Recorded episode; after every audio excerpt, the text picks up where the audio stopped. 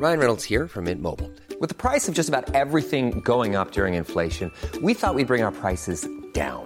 So to help us, we brought in a reverse auctioneer, which is apparently a thing. Mint Mobile unlimited premium wireless. Ready to get 30, 30, bit to get 30, bit to get 20, 20, 20, bit to get 20, 20, bit to get 15, 15, 15, 15 just 15 bucks a month. So, Give it a try at mintmobile.com slash switch. $45 upfront for three months plus taxes and fees. Promo for new customers for limited time. Unlimited more than 40 gigabytes per month. Slows. Full terms at mintmobile.com.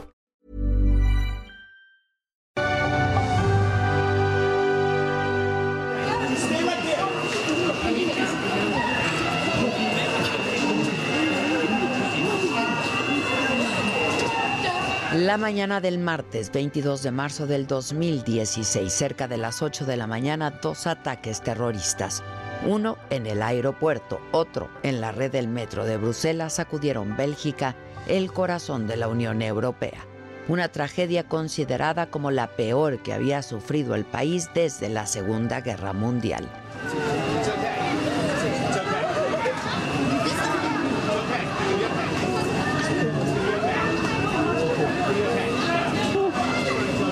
Era un día soleado cuando las dos primeras bombas estallaron en el aeropuerto Saventem, repleto de gente porque quedaban pocos días para las vacaciones de primavera.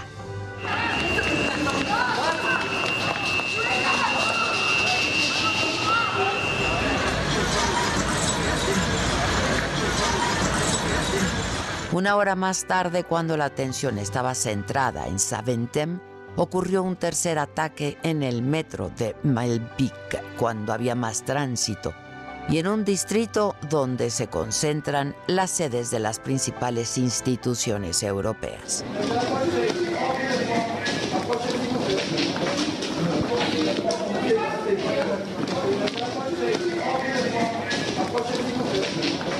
Reivindicados por el grupo terrorista Estado Islámico, los atentados que dejaron 35 personas muertas y 340 heridas ocurrieron cuatro días después de la detención en Molenbeek, una comuna de Bruselas, de Salah Abdeslam, considerado como una de las personas directamente involucradas en la preparación y organización de los atentados de noviembre del 2015 en Francia que dejaron 130 muertos.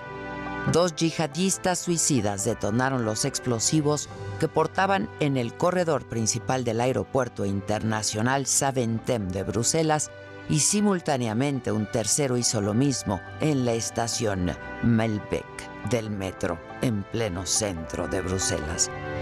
Los tres terroristas, quienes querían probar lo que era matar, murieron en los atentados.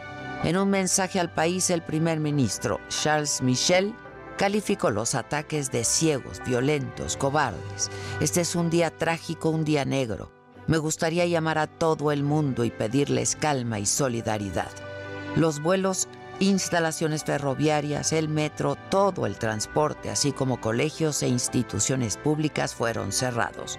El Parlamento Europeo fue desalojado y todas las reuniones se cancelaron. Mientras, Bélgica elevó el nivel máximo de alerta y reforzó las medidas de seguridad con personal militar y fuerzas de seguridad, la Interpol recomendó a sus 190 países miembros reforzar la vigilancia en sus fronteras ante la posibilidad de que otros terroristas cómplices pudieran salir del país. La acción terrorista presentó un patrón similar al de los ataques ocurridos en París unos meses antes, de que en una misma operación fueron atacados múltiples objetivos. La finalidad de un ataque extremista múltiple contra un medio de transporte es provocar el mayor número de víctimas, incrementar en lo posible el pánico en la población, obtener un gran impacto mediático y económico, influir sobre una determinada posición política, sembrar el terror. En enero del 2021, 10 sospechosos fueron remitidos a un tribunal penal por asesinatos cometidos en un contexto terrorista. El grupo incluye al francés Salah Abdeslam, el único miembro sobreviviente de los ataques en París que luego planeó los de Bruselas. A mediados de este año se va a celebrar el juicio de esas 10 personas involucradas en los ataques de Bélgica en el 2016. Se realizará en las antiguas oficinas generales de la OTAN cerca de Bruselas, que fueron remodeladas para convertirse en una sede judicial de alta seguridad. Este proceso empezará cuando termine el juicio en Francia por los atentados de París. Los dos procesos están ligados, ya que al parecer fue la misma célula del Estado Islámico la que planeó ambos ataques.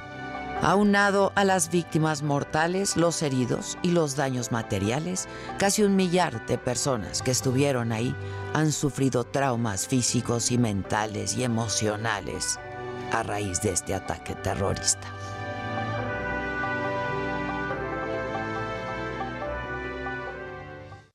Esto es, me lo dijo Adela, yo soy Adela Micha y ya comenzamos.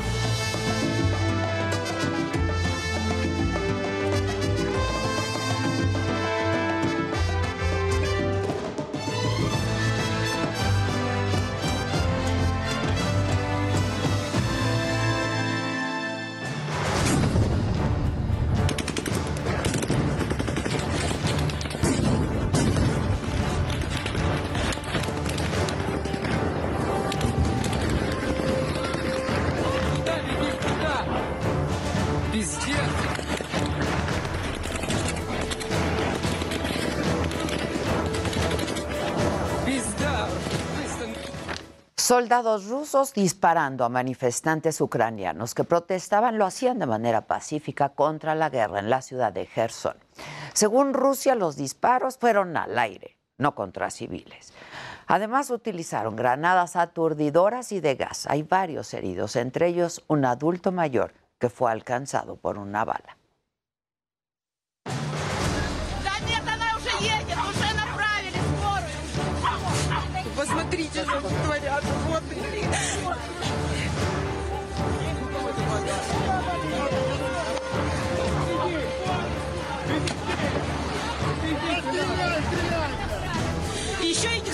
Кого пенсионера нашли слабого человека, уроды, блядь.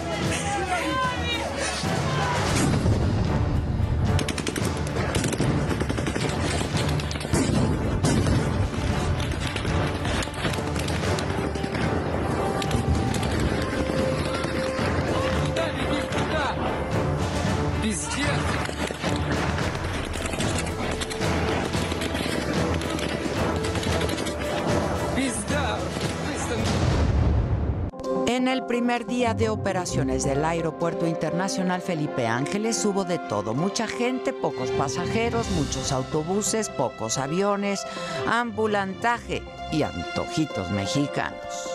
Para el empresario Carlos Slim la obra es extraordinaria. Espectacular en un tiempo extraordinario. El embajador de Estados Unidos en México, Ken Salazar, dice que es una maravilla de la construcción. Espero yo ver el día donde pueda yo salir de vuelo aquí, de, de aquí a Denver, Colorado y también a, a Washington, D.C., ¿no? El INE le prohíbe de nuevo al presidente López Obrador hablar o publicar en redes sociales los logros de su gobierno, ya que violaría la veda electoral de la consulta de revocación de mandato. El PAN ya no acudirá a las mesas de diálogo con el gobierno federal. Acusan falta de seriedad e interés. A partir de hoy habrá cortes de agua en Monterrey. Con esta medida se pretende combatir la sequía en Nuevo León. Lo que se está colocando en las escuelas son unos sistemas para que los directores de las escuelas con una llave especial puedan abrir en las mañanas el flujo de agua para la escuela y cerrarlo en las noches. Rusia está considerando el uso de armas biológicas y químicas en Ucrania, afirma el presidente de Estados Unidos, Joe Biden. I guarantee you. They're also suggesting that Ukraine has biological and That's a clear sign he's considering using both of those. He's already used chemical weapons in the past. Hola, ¿qué tal? Muy buenos días. Los saludo con mucho gusto. Y es martes, es 22 de marzo. Yo soy Adela Micha y estas son hoy las noticias. El presidente López Obrador, en compañía de gobernadores, empresarios, legisladores y seguidores de la Cuarta Transformación, inauguró el Aeropuerto Internacional Felipe Ángeles poco antes del mediodía de ayer. Se realizó la ceremonia de entrega-recepción de la base aérea. Y la crónica es de mi compañera Jessica Moguel. Una de las cuatro obras insignia de la actual administración emprendió el vuelo. A las 6.30 del 21 de marzo de 2022, el Aeropuerto General Felipe Ángeles abrió sus alas al primer vuelo con destino a Villahermosa, Tabasco. Pues yo eh, pienso que está al 100 el aeropuerto, completamente concluido. Seis horas después, poco antes del mediodía, se hizo la entrega-recepción del Aeropuerto Internacional. El secretario de la Defensa Nacional, Luis Crescencio Sandoval, y el comandante del Agrupamiento de Ingenieros de Santa Lucía, Gustavo Vallejo, encabezaron la entrega. El titular de la Defensa Nacional destacó que el aeropuerto contribuirá al desarrollo económico de México. Señor presidente, como ya se mencionó, misión cumplida. Muchas gracias. El comandante del agrupamiento de ingenieros de Santa Lucía, Gustavo Vallejo, destacó que el aeropuerto es de clase mundial y se mantuvo en apego al presupuesto asignado.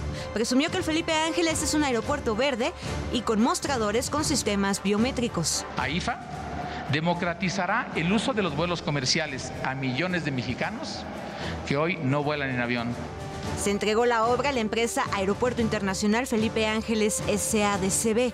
En el evento, los gobernadores del Estado de México, Alfredo del Mazo, Omar Fayad de Hidalgo y la jefa de gobierno de la Ciudad de México, Claudia Sheinbaum, asistieron al evento. Hago un llamado a todas y todos los aún escépticos a que vengan a conocer el Aeropuerto Internacional Felipe Ángeles y que valoren la magnitud de este esfuerzo y que se integren al proyecto donde los intereses de la nación y el pueblo están por encima de la corrupción y de los privilegios del ayer. Estoy convencida inclusive que algunos de nuestros adversarios, cuando usen el AIFA, lo disfrutarán, aunque sea en silencio. Se espera que el Aeropuerto Internacional Felipe Ángeles cuente con dos aerolíneas estadounidenses a mediados de este año. El presidente se dijo confiado de que pronto se regresará a la categoría 1 de calificación de seguridad aérea. Mientras eso ocurre, ya fue visitado por empresarios como Slim y otros como Olga Sánchez Cordero prefirieron llegar en aventón. Espectacular en un tiempo extraordinario. Nos venimos en un avión de la Fuerza Aérea varios invitados especiales y llegamos aquí. ¿Cuánto tiempo hicieron? Como 15 minutos de la Ciudad de México. Para me lo dijo Adela, Jessica Moguel, Heraldo Televisión. Y quien también acudió al Aeropuerto Internacional Felipe Ángeles fue el embajador de Estados Unidos en México y lo calificó como una maravilla de construcción. Y dijo que espera usarlo muy pronto para volar a su país. El día donde pueda yo salir de vuelo aquí. Pronto, pronto. De, de aquí a Denver, Colorado y también a, a Washington, D.C., ¿no? Porque es una maravilla de construcción y, y de los ingenieros que lo hicieron. Bueno, pues hubo de todo en este primer día de operaciones del Aeropuerto Internacional Felipe Ángeles. Hubo mucha gente, pocos pasajeros, dos mil en todo el día. Se vendían antojitos mexicanos dentro de la terminal y había muchos otros ¿eh? puestos ambulantes. Luis Pérez Curta nos tiene los detalles. Nadie puede negar el éxito de estas ayudas que se vendieron a 35 pesos como pan caliente. Este lunes 21 de marzo inició operaciones el Aeropuerto Internacional Felipe Ángeles, que movilizó a 2.022 pasajeros. El primer vuelo que despegó de esta terminal aérea fue a las 6.30 horas con destino a Villahermosa, Tabasco, con 89 pasajeros. Fue un vuelo por Aeroméxico en una aeronave Embraer 190. Cindio Muriz llegó en el primer avión que aterrizó este lunes en el Aeropuerto Internacional Felipe Ángeles, procedente de Guadalajara. y fue necesario viajar venía el vuelo repleto de puro partidario del presidente, entre ellos Mario Delgado. Adolfo Ángeles se trasladó desde la Ciudad de México al Aeropuerto Internacional Felipe Ángeles para viajar a Guadalajara. Venimos en automóvil particular y aproximadamente una hora y cuarto, hora y veinte fue lo que hicimos de tiempo. ¿No hubo problema para el traslado? Eh, no hubo problema, nada más fue al final un poquito el problema de la señalización, este, nos confundió, pero fuera de eso, ningún problema. May Pérez, ciudadana venezolana, fue a dejar a sus papás al aeropuerto, quienes viajaron a Caracas en la aerolínea estatal venezolana Conviasa, la cual no tiene itinerario fijo de vuelos hacia este país sudamericano. No, por ahora creo que uno solo va a salir por no sé si por día o por semana, no lo sé. Al Aeropuerto Internacional Felipe Ángeles no solo fueron personas que viajarían a Cancún, Monterrey, Tijuana, Guadalajara, Villahermosa o Caracas. También decenas de familias aprovecharon el día de asueto para conocer las instalaciones recién inauguradas. Ante la cantidad de gente que llegó, hubo quienes montaron su puesto para vender todo tipo de artículos, como tazas decoradas, pines y playeras con la imagen del presidente Andrés Manuel López Obrador o de Felipe Ángeles. El edificio terminal del Aeropuerto Internacional Felipe Ángeles tiene 384.128 metros cuadrados construidos y un kilómetro de largo y dará servicio a casi 20 millones de pasajeros y 119.000 operaciones aéreas al año. Para me lo dijo Adela, Luis Pérez Courtad, Heraldo Televisión. Bueno, pues ya vimos. Ayer mucha gente en el aeropuerto Felipe Ángeles. ¿Cómo está hoy? Israel Lorenzana está ahí. ¿Cómo estás, Israel? Buen día. Adela, muchísimas gracias. Un gusto saludarte esta mañana. Estamos ubicados exactamente aquí en el Aeropuerto Internacional Felipe Ángeles. Ayer esto era un verdadero caos, Adela. Había muchísimas personas que intentaban ingresar hasta esta zona. Estoy exactamente en la parte alta, el segundo piso de esta zona de llegadas internacionales y nacionales aquí del aeropuerto Felipe Ángeles. Fíjate que hemos hecho ya un recorrido, Adela, desde la zona de la carretera México-Pachuca, estos 15 kilómetros que se tienen que recorrer para poder llegar hasta este punto. Hemos observado que han pues ya otra vez regresado las obras, hay camiones que están cargando cascajo, materiales y por supuesto muchos trabajadores que desde muy temprano se dan cita aquí en las inmediaciones de este aeropuerto. Mira, estamos caminando para ingresar aquí a la puerta número 5, Adela, y bueno, pues no hay ni un alma. Allá adentro, hace unos minutos platicábamos con algunas personas que estaban esperando su vuelo, el cual iba a salir a las 11 de la mañana. Les checamos también la pizarra de aterrizajes y despegues. Y bueno, pues la verdad es de que hay muy poca actividad. Alcanzamos a ver tan solo cinco vuelos. Mira, de la que estamos ya ingresando hacia la zona de las salidas aquí en el aeropuerto Felipe Ángeles. Y bueno, pues de este lado está la zona de taquillas, donde la gente puede adquirir sus boletos y es donde se concentra la mayoría de las personas. Está la Guardia Nacional, está también personal de la Secretaría de la Defensa Nacional. Allá al fondo seguramente alcanzas a ver la zona de las pizarras. Son Sí, dos cómo no. seis vuelos, seis vuelos nada más, los cuales están programados. Para el día de hoy. Así es, Adela, ya que algunas personas, mira, ya en espera de poder adquirir su boleto para salir de viaje. Seguramente llegan a muy buen tiempo. Muy buenos días. Estamos en vivo con Adela Micha para el Heraldo Televisión. ¿A dónde van a volar? A Cancún. ¿Qué les parece el aeropuerto el día de hoy? Excelente, hermoso, hermoso. La atención. Eh, eh, eh, de primera, de primer punto. ¿Cuál es su nombre? Noé. Noé, muchísimas gracias. Qué amables son. Que tengan un muy buen vuelo. Les agradezco mucho. Gracias. Pues Adela, de muy buen ánimo. La verdad es que, bueno, pues hay muy pocas personas. Las aerolíneas están de este lado ya atendiendo a los Ese ciudadanos. vuelo, ese vuelo a Cancún, ¿de qué aerolínea es? ¿De Viva? Sí, es, están formados aquí en la fila de Viva. Seguramente es esta aerolínea los que va a atender. Y fíjate que buscaba acercarme a la pizarra de la para ver. Hace rato la chequé y estaban todos a llegada normal, estaban saliendo y aterrizando a tiempo. Algunos vienen, por supuesto, pues a esperar a sus familiares. El estacionamiento está totalmente vacío. En la parte baja de donde me encuentro en estos momentos, Adela, pues no hay prácticamente ni un alma, únicamente la Guardia Nacional. Y aquí ayer esto estaba a revés. Sí, Adela, sí, no sí. se podía ni pasar de tantas personas que había. De hecho, pues estaban hasta las telayudas, que fueron la sensación el día de ayer. Las telayudas que se vendieron exactamente. Y los amblitos, ¿no? También, ¿no? Pues había imágenes, había AMLOS de peluche. no, pero unos chiquitines así estaban padrísimos. ¿Ya no hay? Sí, ya no hay, Adela. No, hoy esperábamos ver, pues aunque sea las mujeres que traen las ayudas que te decían tampoco? la sensación.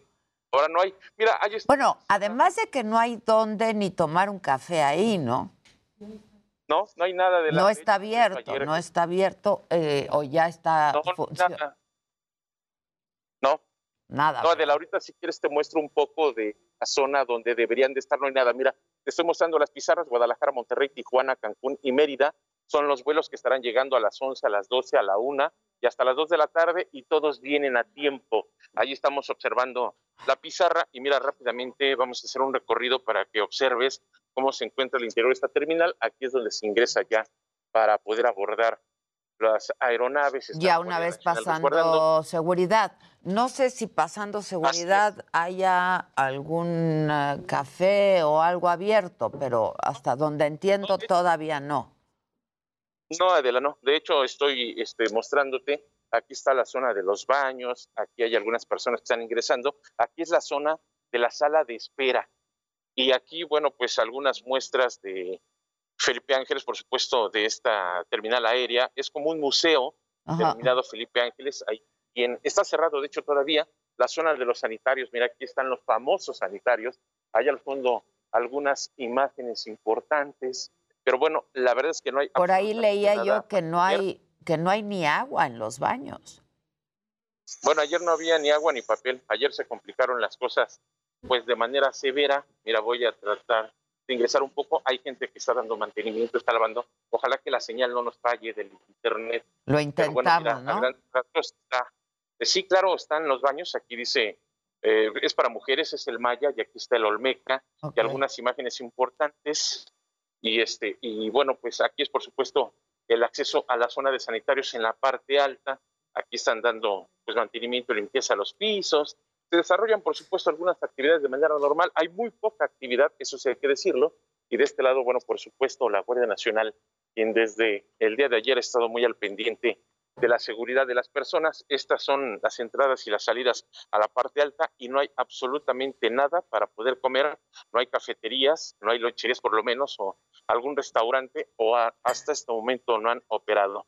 Pues Adela, por eso ayer fue todo un éxito las ayudas que llegaron. Sí, como no, claro. A la terminal aérea había una fila larguísima de la pues para poder hacer una ayuda de 35 pesos. Ahí sí. Pues es la información. Ya estás, ahí si te encuentras unos amlitos me avisas.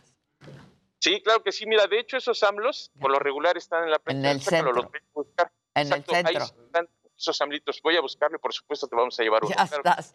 Gracias Israel, como siempre. Muchas gracias. Bueno, pues hoy se ve triste el aeropuerto en contraste con toda la alegría pues que se veía ayer, la verdad, en la inauguración. Ojalá que ya pues pronto empiecen a operar otros vuelos, este y vuelos internacionales también. Ayer llegó uno de Venezuela, leía yo por ayer, eh, leía yo que ayer llegó este vuelo de Venezuela con algunos venezolanos que se los llevaron de regreso. O sea, no se quedaron Vamos a ver si es cierto o no. Pero pues hicieron el viaje, nada más, y se regresaron.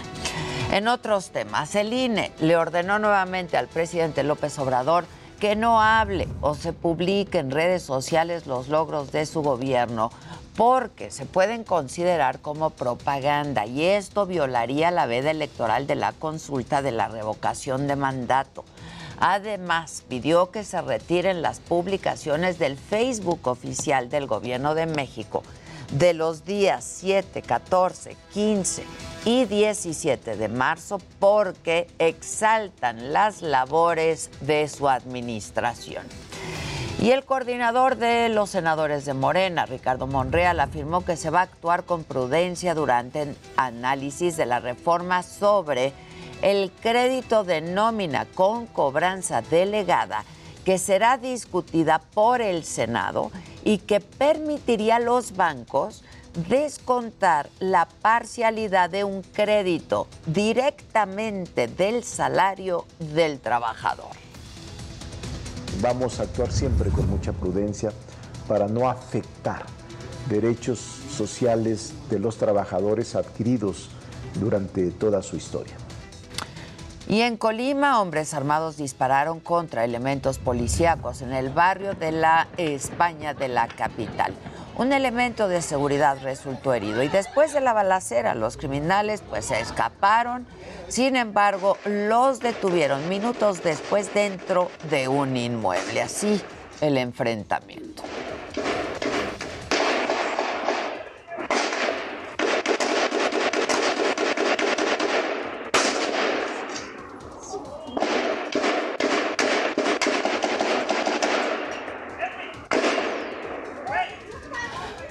En Tamaulipas asesinaron a seis personas, entre ellos un niño de ocho años en Ciudad Victoria. Hombres ingresaron a una fiesta, comenzaron a disparar contra los asistentes. Las autoridades del estado iniciaron ya una investigación. Según testigos, fueron dos hombres los responsables de los asesinatos. En otros temas, a partir de hoy, habrá cortes de agua en Monterrey, en Nuevo León se dividió la ciudad en siete áreas, por lo que cada una tendrá una reducción en el suministro del servicio un día a la semana. Y con este plan Agua para Todos es que se pretende combatir la sequía y garantizar el servicio para todos los habitantes de Monterrey. Lo que se está colocando en las escuelas son unos sistemas para que los directores de las escuelas con una llave especial puedan abrir en las mañanas el flujo de agua para la escuela y cerrarlo en las noches. La finalidad de este dispositivo es reducir las fugas que tenemos en las escuelas del área metropolitana de Monterrey, particularmente en las escuelas públicas. Y bueno, ante esta situación de sequía en Monterrey, los delincuentes se roban los botes y los tambos de basura para venderlos como contenedores de agua.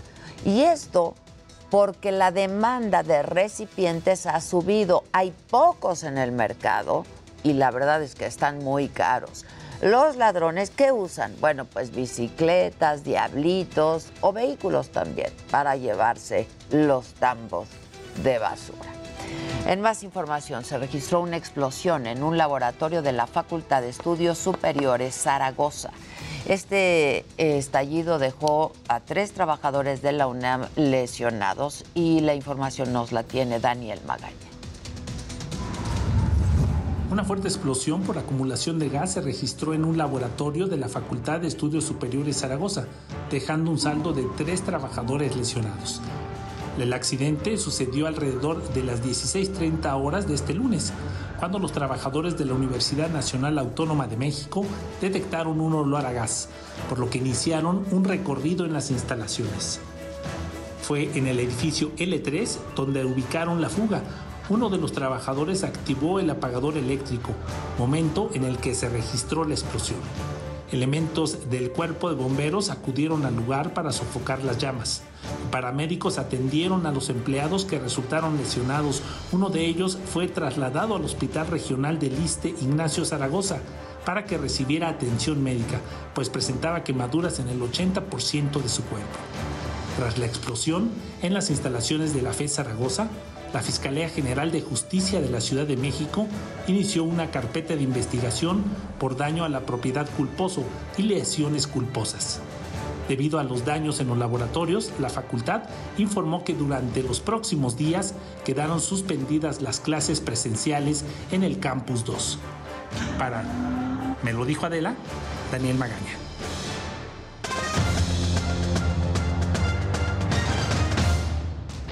Hola Ade, muy buenos días, qué gusto saludarte. Bueno, pues buenas noticias sin duda alguna por parte de David Beckham mostrando su lado filántropo y es que se dio el control de su cuenta de Instagram para que una médica de Ucrania compartiera más de sus 70 millones de seguidores videos de lo que está sucediendo y cómo están viviendo esta invasión, esta guerra por parte de Rusia con los niños que atienden y toda la gente que está cerca de su cuidado. Novak Djokovic va a tener su regreso a las canchas en el torneo de Monte Carlo a inicios del mes de abril. El número uno del mundo que retomó el poder sin haber jugado está listo para volver a participar en las canchas. Y México se juega su boleto a Qatar 2022 este jueves. Arrancan los últimos tres partidos de la eliminatoria contra Estados Unidos, Honduras y El Salvador. Ahora, vamos a ver gadgets con mi querido Luis Heike.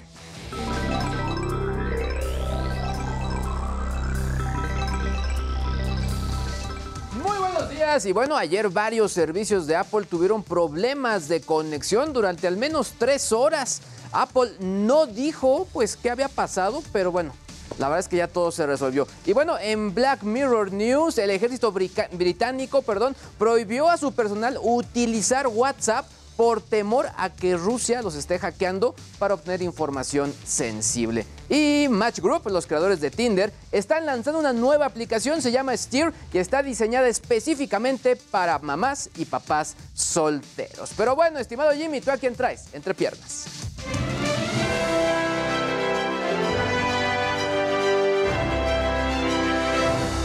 Muy buenos días, gente querida. Bueno, pues hoy estaremos hablando de que el presidente de Ucrania, Volodymyr Zelensky, agradeció a través de un tuit a los actores Ashton Kutcher y Mila Kunis por la labor que han hecho para apoyar a Ucrania. Y es que, bueno, a través de una campaña de GoFundMe han logrado recaudar ya más de 35 millones de dólares que serán destinados a auxiliar a personas afectadas por la guerra. Y bueno, en otras cosas, la edición número 94 de los premios Oscar ya está a la vuelta de la esquina. Es este domingo 27 de marzo en el Dolby Theater de Los Ángeles. Y el día de ayer empezaron a correr rumores de que Beyoncé será la encargada de abrir el show cantando Be Alive, canción perteneciente a King Richard, y aquí lo estaremos comentando. Y bueno, como si siguieran haciendo falta series biográficas, Netflix acaba de anunciar que está produciendo una sobre la icónica banda irlandesa U2. El guionista será Anthony McCartan, quien, bueno, escribió películas biográficas bastante exitosas como Bohemian Rhapsody y La Teoría del Todo. También lo estaremos comentando. Mi querida Ade, buenos días, regreso contigo.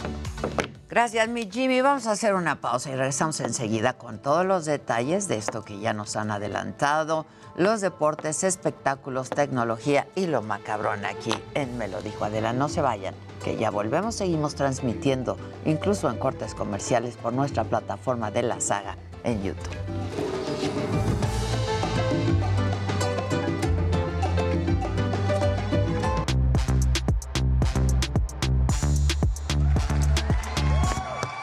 Bueno, pues ya estamos todos a la mesa. Saluden, muchachos. Hola, hola, ¿qué tal? ¿Cómo están? Buenos días. Hola, buenos días a todos los que descansaron ayer. Y que disfrutaron. Viviendo su Me lunes. decía, mija, es que nadie me contesta, Miley. No, pues nadie Yo sí le respondí, yo sí le ¿Tú respondí, sí? yo sí, Ah, yo pues sí. mira. El natalicio de Benito. El natalicio de Benito Juárez y el iFi y todo. Y la estaba entrada de la pasando. primavera. ¿Con quién vamos? Sale mi Dani. Ah, muy bien. Oye, bueno, pues una situación, Ade, ¿cómo estás? Qué gusto saludarte, provechito con el cafecito. Muchas gracias. Jimmy, Maquita, sí, es que te agarré justo, que te Frío. agarré justo. Pues salud, salud. Sí, me agarraste Sí, justo. en el traguito. Ay, tan bonita tu taza. Sí, me encantan sus tazas. Son la onda. Y la mía, oye, bueno, esta es otra. Adela. Claro. Me lo dijo, Lo dijo Adela. Adela. Te dieron la corporativa. La corporativa. Oye, pues resulta que, y, me da gusto esto, porque eh, usuarios empiezan a denunciar la actitud de JJ Macías, este delantero que se fue de Chivas a tratar de hacerlo bien en España, no lo hace, regresa, y entonces, pues si estamos hablando de que no debe haber agresión, de que no debe haber violencia, pues es de los dos lados, tampoco se debe de incitar a la violencia. Y este video se da a conocer por parte de un usuario que estaba en la cancha, y mira, ahí está Macías, pues burlándose de la afición del Atlas. Justo la afición que estuvo inmiscuida Ahí en va, toda esta ahí va a provocarlos. Ahí va a provocarlos. Entonces, ¿Qué no pues, entienden? que no entienden. resulta que cuando se da a conocer este video ayer, pues hoy la disciplinaria va a ver si lo pueden sancionar o no, Una que sería de uno a tres partidos, porque en el artículo 18, en su inciso C del reglamento, dice tal cual que la Liga BBVA MX estipula que un jugador no debe interactuar de forma negativa con la afición rival, por lo que JJ Macías podría ser castigado de uno a tres partidos, si es que así lo decide la comisión disciplinaria. Y esperemos que sí, aunque sea un partido. Ojalá los tres, Pues porque sí, esto pero es. algo. Pero algo, ¿no? Porque no puedes mantener esta situación y más cuando estás tratando de erradicar y pelear con toda esta agresión que se ha estado viviendo, ¿no? Y una nota agradable, eh, no es agradable lo que está viviendo, pero agradable por parte de David Beckham, porque todo es, pues, que siguen tratando de ayudar, de que siguen queriendo, pues, demostrar a la gente lo que está sucediendo. David Beckham le da el control de su cuenta de Instagram a una doctora que está en Ucrania y que está cuidando Me niños. encantó eso. Tiene ¿eh? más de 70 millones de seguidores. Y se los dio. Y les dijo, Me encantó. Así se amplifica. Es que Claro. claro. Para eso son las redes sociales. Usa, mi, usa Claro. mi red. Sí. Mi plataforma. Mi plataforma. Me encantó lo que hizo. Claro, ¿eh? porque no estás hablando de que tiene 100 seguidores, mil No, seguidores, 70 millones de seguidores, más lo que pueda replicar claramente, ¿no? Que se puede convertir en 300 personas, 300 millones o más que puedan estar viendo esto, ¿no? Entonces, eh, este era uno de los mensajes.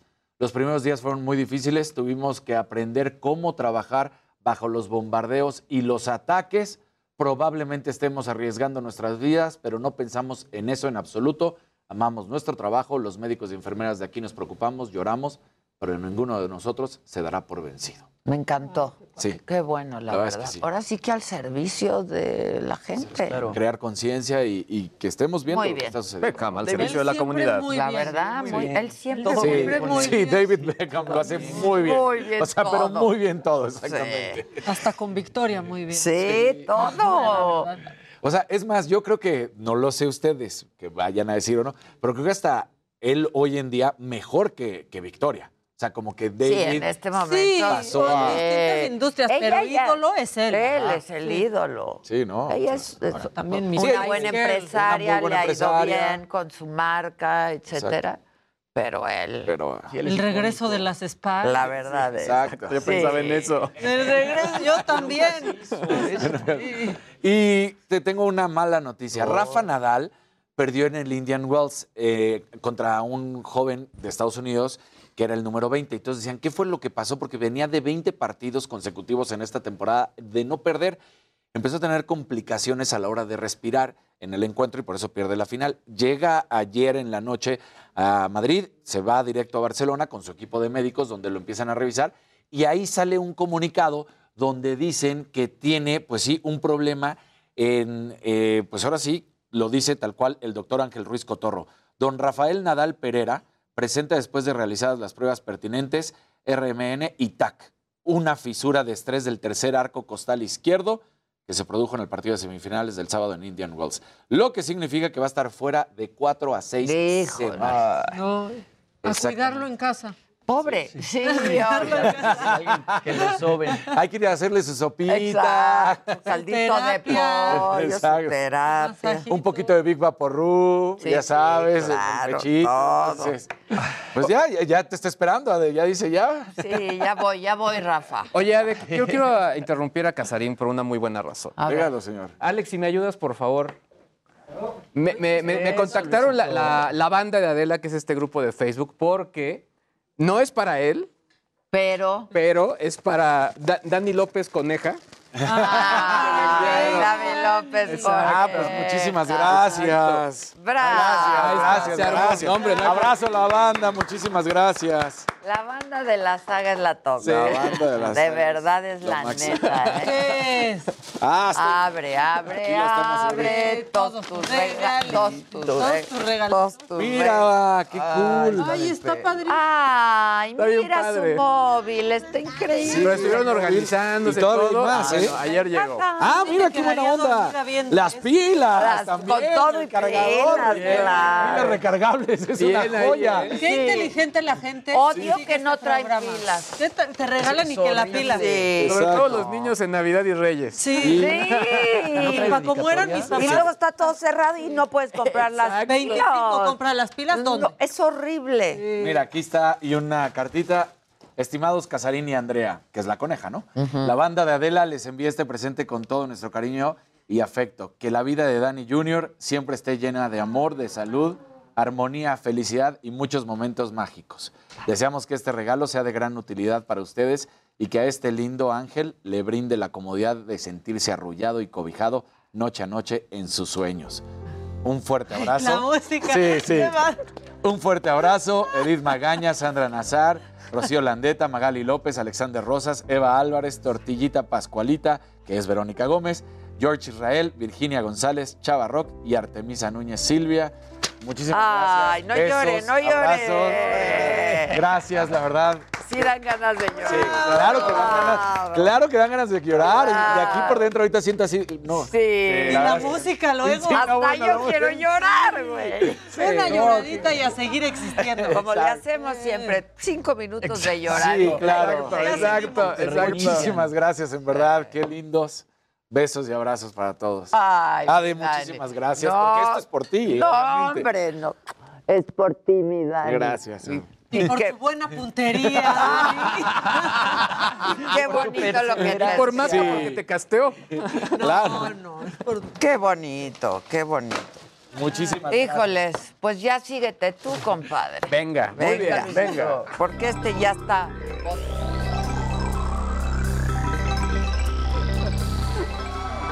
Gente bonita, muy buenos días. ¿Cómo están?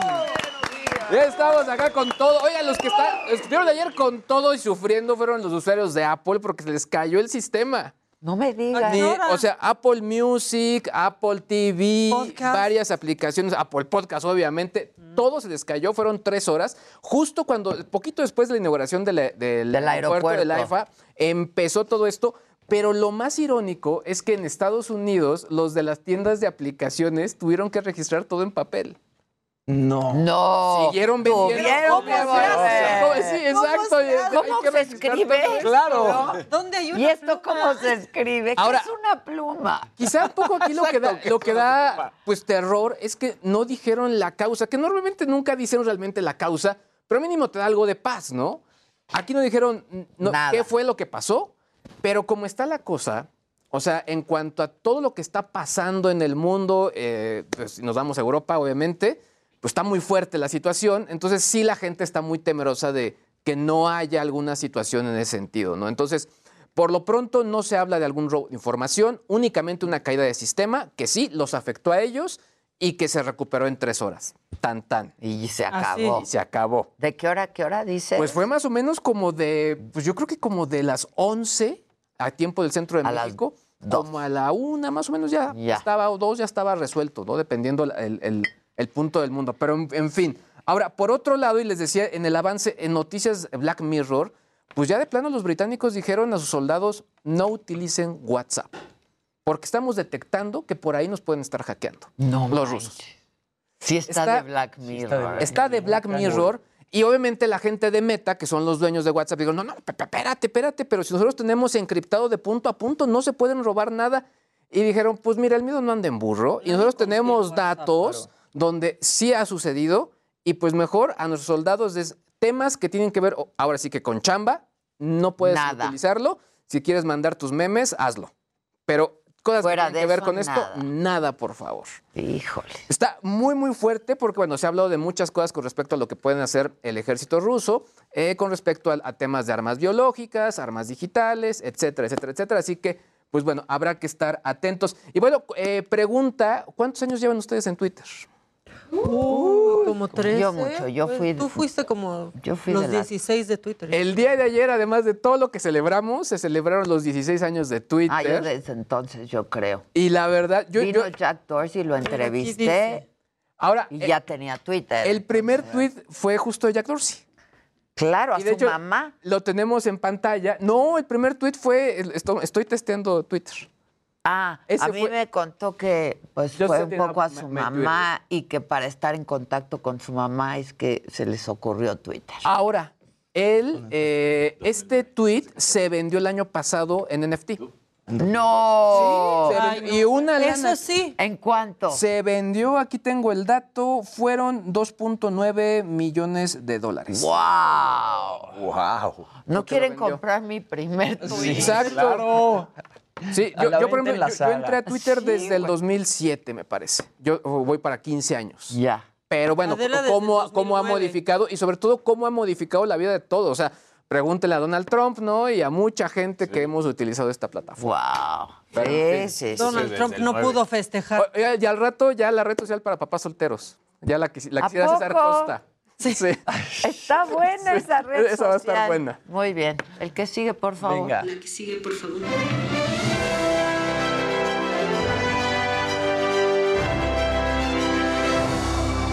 Muy buenos días, gente querida. Buenos días, Luisito, Maquita, Danny Boy. Jimmy. Niña de Bonita, buenos días. Oigan, bueno, seguramente se acuerdan de Amelia Anisovich, esta niña que Maca nos presentó aquí, que de siete años, que cantó. en Perdón, el encuadre del Jimmy. A ver. Es que se mete el brazo del casarín. A ver, ahí estamos, ahí estamos. Con tu espaldota, Casarín, su sombro. Estás demasiado frondoso, Casarín. Hay que, hay que bajar de peso un poco. Perdón, es una distorsión de mi profesión. Va no creciendo puedo, no Casarín puedo. y va dejando vez No, es que que- no, y además con el regalo está ancho, ancho, claro, orgulloso. A sus anchas. Pletórico, Pletórico, claro. pletórico, Casarín. ¿Cómo no? En la moto. Bueno, Bueno, ahí les va. Amelia Anisovich es esta niña de 7 años que nos presentó Maca, que cantaba esta rola de Frozen Let It Go en un búnker en Ucrania. Este video se hizo súper viral. Aquí estamos este, recordando el momento.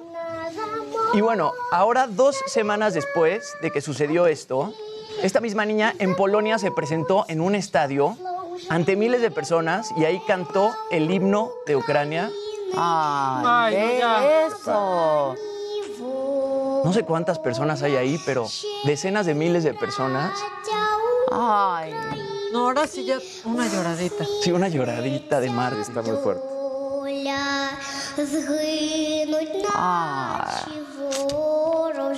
Este es un concierto a beneficio que se llamó Juntos con Ucrania.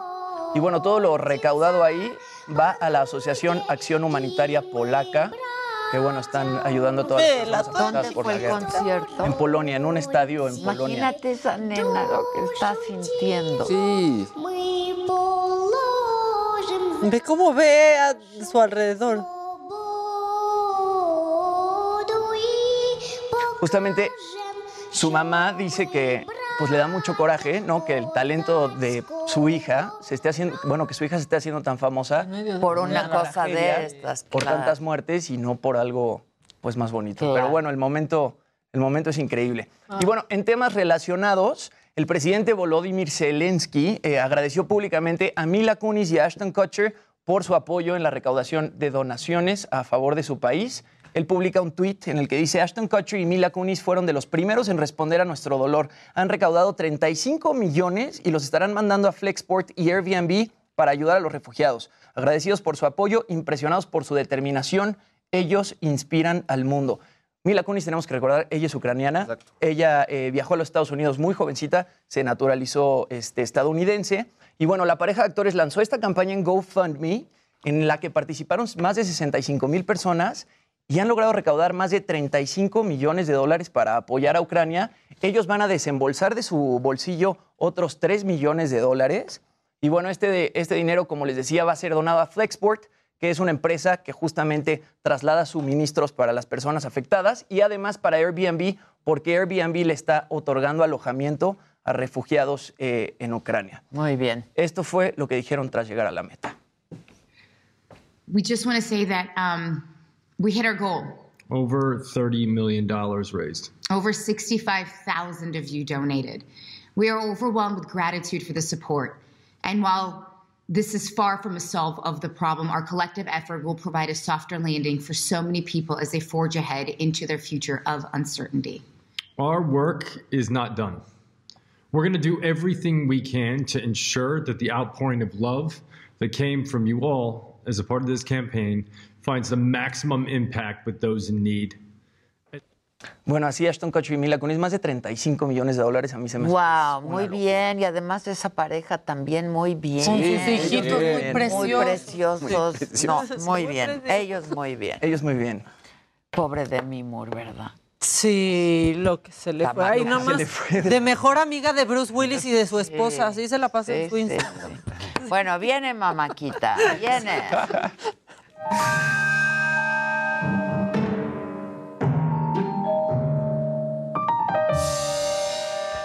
Es martes, hubo puente y esta es la energía que necesitamos. Bien. No, velo. La cara. La cara de que quiere exterminarnos. por favor. Además, qué bonita actitud. Velo, velo. Está increíble. Esa es la energía. ¿Y Está increíble. ¿Cuál es la actitud que deberíamos de tener? Esta. A ver. Te lo mandé.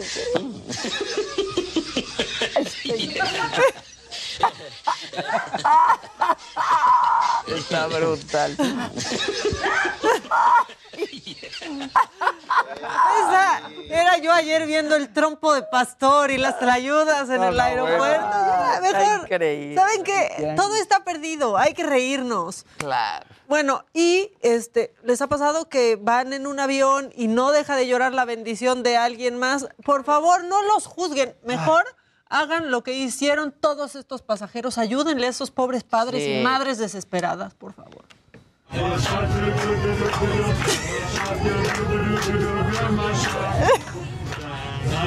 No es cierto. Wow. No es cierto. Háganle. Claro. Mejores personas. Baby Tac, tu, baby. Ya no ha caído rosas, ¿eh? Si hace mucho no bailabas, Luis. No han caído rosas, no han caído rojos. Si quieren, ya unificamos y siempre es Baby Shark. Más fácil. Además viene la película. ¿Qué tal la alemana? Sí. Ay. Bueno.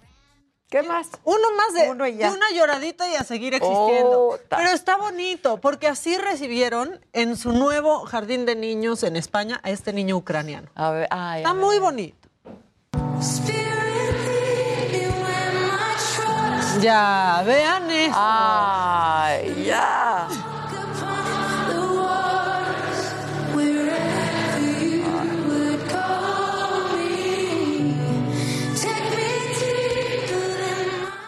Ya, la verdad. Dije, una lloradita y a seguir existiendo. La vida es bella. Sí. ¿no? Sí. La vida es bella. Oye, estoy súper clavada con Succession. Nada más se los quería contar. ¿Estás, ¿En qué vas? temporada vas? ¿La Ya primera? acabé la segunda. Híjole, está Creo que ya perrísima. acabé Sí, la está buena. Sí, ya acabé la segunda. Son cuatro.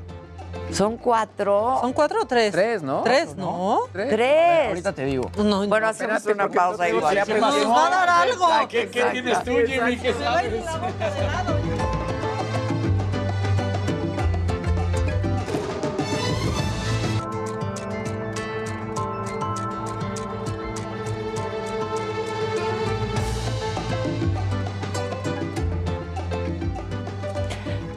Esta historia que les voy a compartir la leí el fin de semana y me conmovió profundamente. Parece sacada de una novela, pero es absolutamente real. Resulta que durante la Segunda Guerra Mundial, una joven judía fue salvada por una familia ucraniana. Ahora, 80 años después, una nieta de esta mujer judía rescató de la guerra en Ucrania a las nietas de aquella familia. Y esta es la historia. Durante la Segunda Guerra Mundial, durante la Segunda Guerra Mundial, los nazis ocuparon un poblado en lo que ahora es Ucrania, llamado Rafalovka. El 29 de agosto de 1942, ahí ocurrió una masacre en la que fueron asesinados más de 2.200 judíos. Pero algunos de ellos lograron escapar, esconderse en el bosque. Eso fue lo que hizo Fania Rosenfeld Bass para salvar su vida cuando tenía 19 años. Sus padres y sus cinco hermanos, ellos sí fueron asesinados. Luchando por su supervivencia, esta joven fue rescatada por el predicador bautista Conon Kaliuta y una de sus hijas, María Blishkik.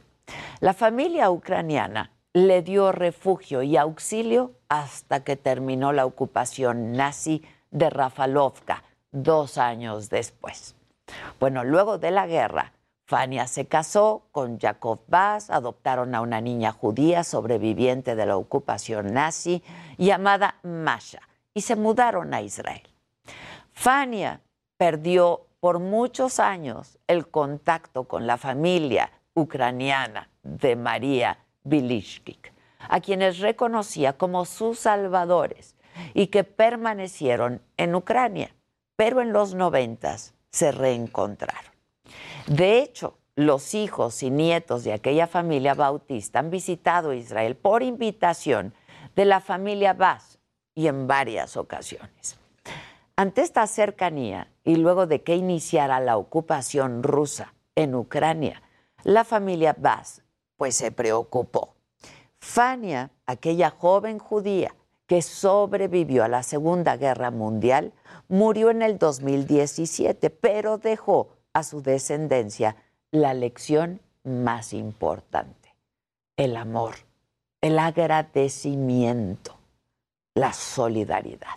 80 años después, desde Israel, su nieta Sharon Bass contactó a la nieta de María Blishkik, Lesia Orshoko, para ofrecerle refugio. Y de inmediato, y por supuesto aceptó, y le dijo a su prima Alona Chukai que había una oportunidad para huir de la ocupación en Ucrania. Lamentablemente, la historia se repetía con un acomodo distinto. Lesia y Alona tuvieron que sortear un auténtico camino lleno de obstáculos para poder salir de Ucrania. Primero fueron en autobús desde sus casas en las pequeñas ciudades de Volodymyrets y Borova hasta la frontera polaca, luego a Varsovia, donde abordaron un avión para Múnich. A partir de ahí, Sharon y un amigo de Alona se repartieron el costo de los vuelos a Tel Aviv. Aterrizaron en Israel el 6 de marzo y les esperaba una cara conocida, la de Sharon Bass.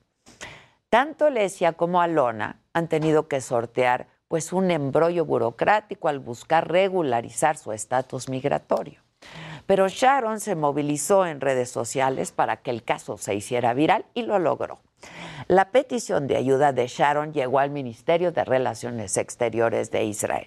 La aprobación del visado de Lesia y Alona fue conseguida el mismo día del tercer aniversario luctuoso de Fania. Hace 80 años, Fania escapó de los nazis que querían acabar con el pueblo judío. Encontró auxilio en la familia de María Bilishkik. Ahora su nieta devuelve este amor y esta solidaridad y ayuda a las nietas de María a escapar de los rusos. La guerra ha unido a estas dos familias hasta fundirlas en una sola, como en aquellos tiempos. Ellas lo saben, saben que la guerra llega y que todo, todo lo devora a su paso.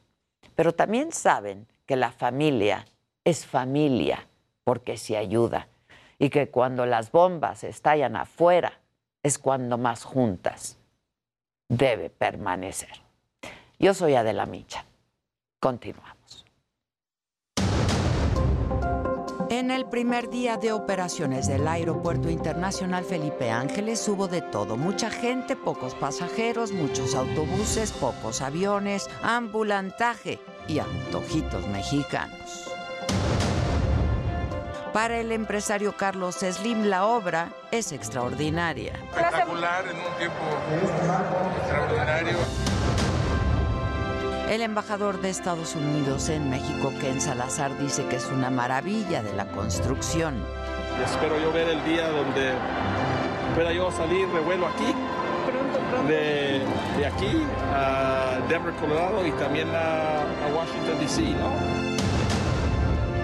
El INE le prohíbe de nuevo al presidente López Obrador hablar o publicar en redes sociales los logros de su gobierno ya que violaría la veda electoral de la consulta de revocación de mandato. El PAN ya no acudirá a las mesas de diálogo con el gobierno federal. Acusan falta de seriedad e interés. A partir de hoy habrá cortes de agua en Monterrey. Con esta medida se pretende combatir la sequía en Nuevo León. lo que se está colocando en las escuelas son unos sistemas para que los directores de las escuelas con una llave especial puedan abrir en las mañanas el flujo de agua para la escuela y cerrarlo en las noches. Rusia está considerando el uso de armas biológicas y químicas en Ucrania, afirma el presidente de Estados Unidos, Joe Biden. I guarantee also suggesting that Ukraine has biological and chemical weapons in Ukraine. That's a clear sign he's considering using both of those. He's already used chemical weapons in the past.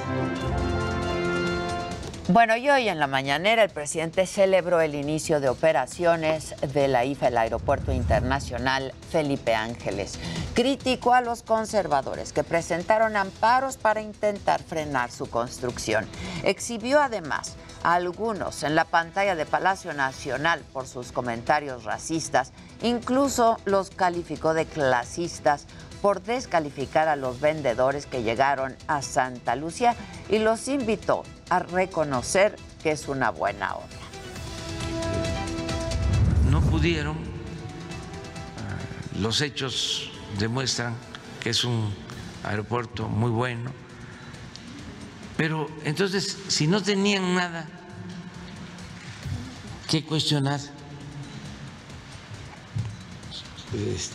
si fuesen honestos, intelectualmente hablando, me hubiesen dicho, este, pues reconozco que me equivoqué. Y además, el presidente emitió un decreto en el diario oficial de la Federación para declarar área de protección de recursos naturales a todo el lago de Texcoco, que va a aplicar en los municipios de Texcoco, justamente Atenco, Chimalhuacán, Ecatepec y Nezahualcóyotl en el Estado de México. Esto así lo dijo el presidente. Es todo el lago de Texcoco, donde se iba a construir el aeropuerto, eh, se declara zona de reserva. Bueno, y hoy martes, en el pulso de la salud, los contagios de COVID-19 están en una actividad mínima desde que inició la pandemia en México. Las personas no vacunadas representaron arriba del 94% de las hospitalizaciones. El subsecretario López Gatel reconoció que mientras haya incremento de contagios en otros países, existe el riesgo de que en México vuelvan a aumentar. Y eso es lo que está pasando en algunos países. Y pidió a quienes no se han vacunado a que lo hagan. Además, esto dijo sobre la mortalidad. La mortalidad, que es el indicador más relevante por el impacto que tiene el COVID en algunas personas, también muestra una reducción absoluta de 96% comparada con el punto ya mencionado de máxima actividad epidémica en la segunda ola. Y en otros temas y sobre la inseguridad en México, el presidente desconoció el proyecto del Congreso de Estados Unidos que busca enviar fondos por 158 millones de dólares para tratar de disminuir la violencia en nuestro país. El presidente dijo que el plan Mérida ya terminó y que nadie está pidiendo ayuda. No tengo información este, uh, oficial sobre este caso y nosotros no queremos este, ayuda militar. No estamos solicitando ayuda militar. Ya cambió la relación de cooperación con Estados Unidos. Vamos ahora con mi compañero Francisco Nieto, nos tiene más información de la mañanera. ¿Cómo estás, Paco? Buen día. Adela, ¿qué tal? Muy buenos días. Hoy el presidente Andrés Manuel López Obrador explicó que afortunadamente todo ha vuelto a la normalidad eh, en Nuevo Laredo, Tamaulipas, luego de los hechos violentos, violentos en esta en esta demarcación. El presidente dijo que ya se están eh, que la, se está interviniendo por parte de la Secretaría y la Guardia Nacional para recuperar eh, la paz en este lugar donde se detuvo al cártel, al líder del cártel del noreste, Juan Gerardo Treviño, alias El Huevo. El presidente Andrés Manuel explicó que ya la Secretaría eh, de la Defensa y la Guardia Nacional pues están ya trabajando y resguardando las instalaciones del consulado de los Estados Unidos. Explicó que de esto fue parte de lo que se, se habló por parte del secretario de Seguridad de Estados Unidos, Alejandro Mayorkas, donde sí se abordó el tema de Nuevo Laredo.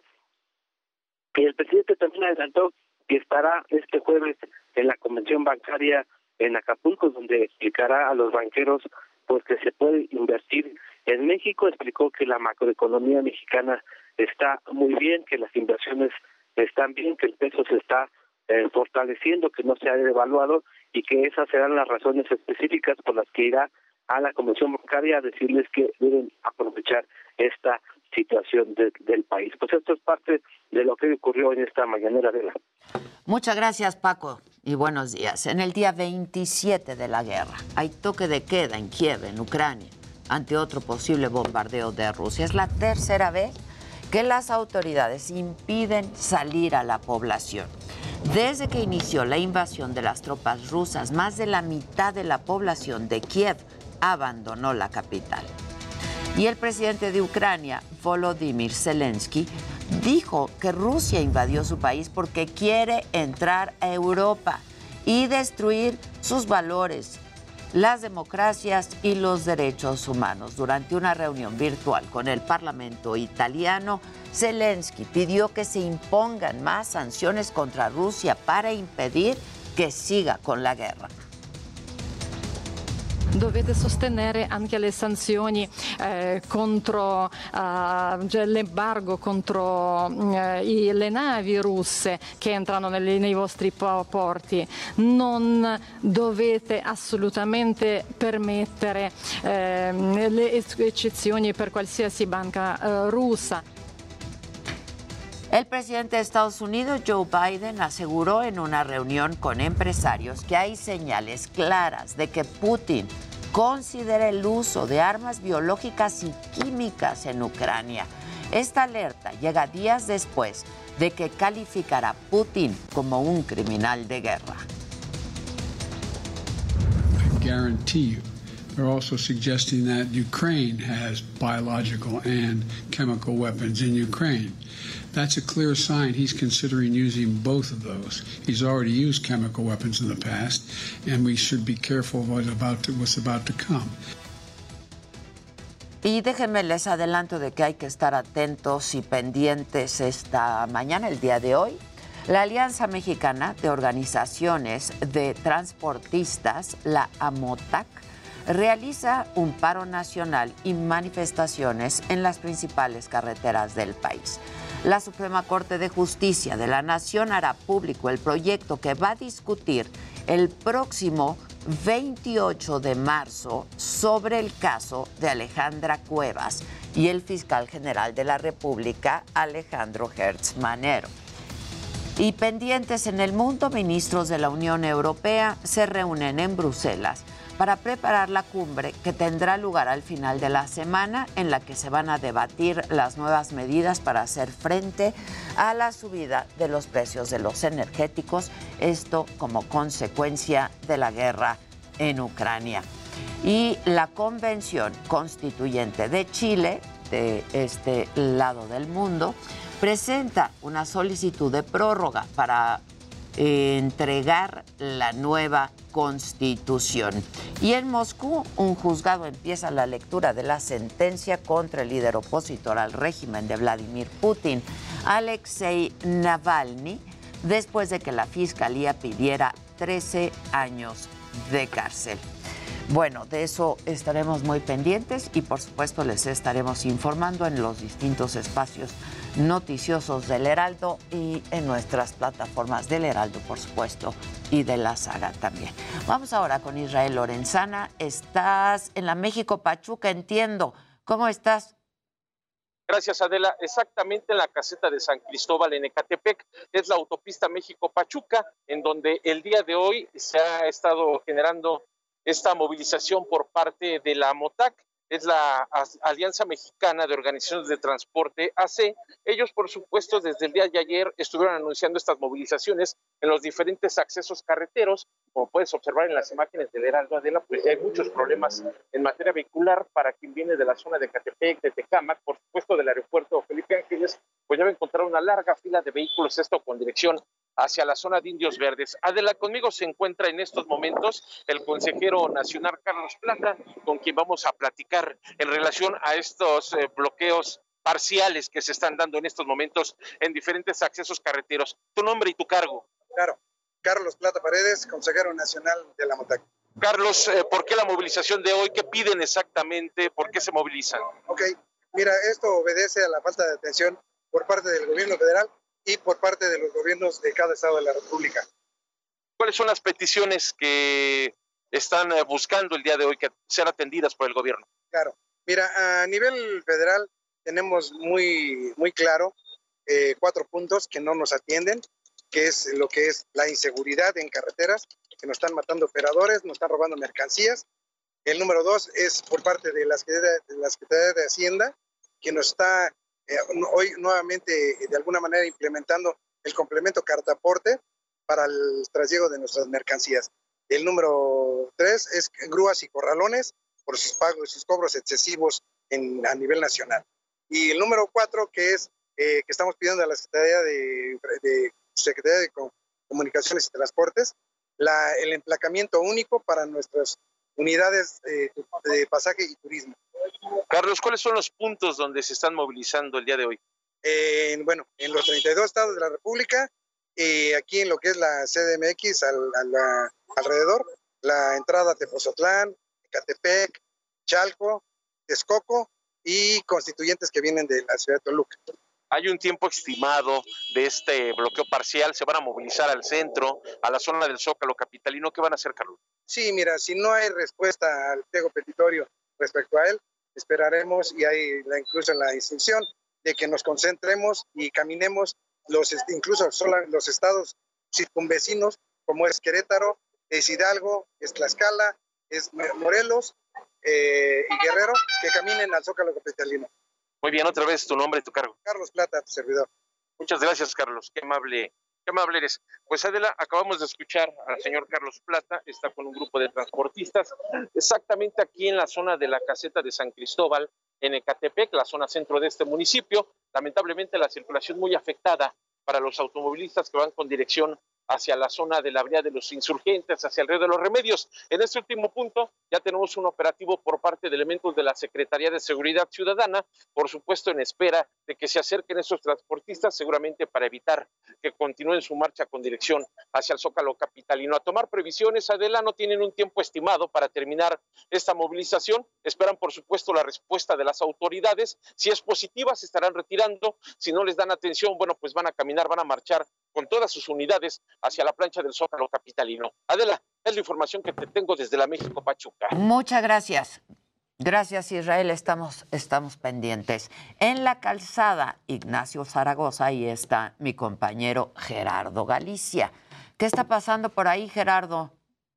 Más de este paro nacional, mi querida Adela, excelente mañana. Y son también transportistas que se suman a esta movilización para poder exigir mayor seguridad en las carreteras de todo el país. Ellos eh, nos comentan que los están matando en esta serie de asaltos y robos a los eh, camiones de transporte público y por este motivo también tenemos un operativo por parte de la policía capitalina. Son bastantes elementos de la policía que están perfectamente ubicados para evitar que los transportistas puedan avanzar hacia la zona centro de la capital, marchar o tratar de bloquear esta importante arteria. La calzada de Zaragoza, estamos a unos cuantos pasos de su entronque con la autopista La México-Puebla. Dialogamos ya con uno de los manifestantes y es lo que nos ha comentado. Vamos a escucharlo.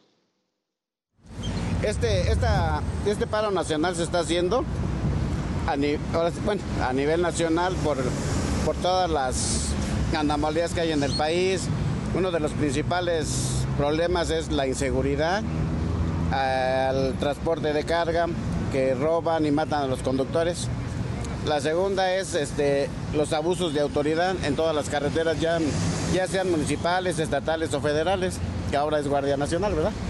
Entonces, todos estos inconvenientes que, estas peticiones que, que se están pidiendo es por esa situación.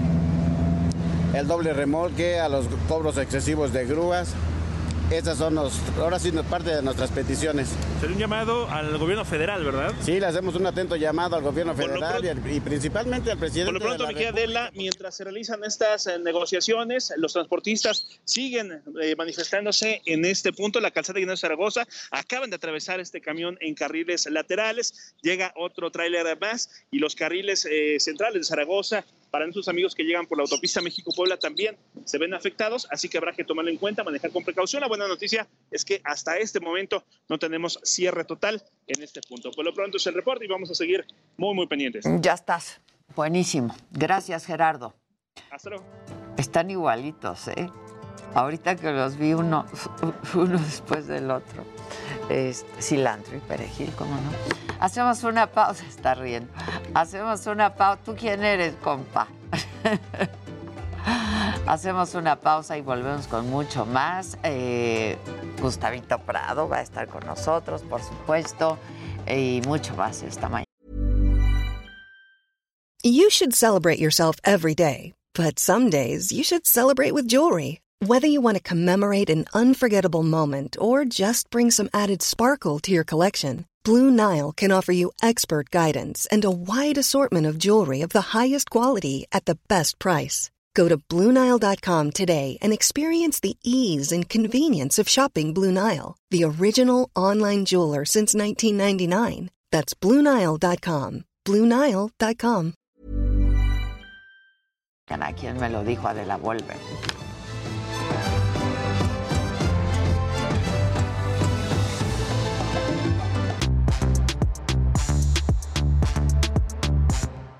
Bueno, pues nada, aquí estamos de nuevo todos juntitos. Aquí estamos. Aquí estamos. Alguien me decía, de la regresa radio que ya no las puedo escuchar. Sí puedes.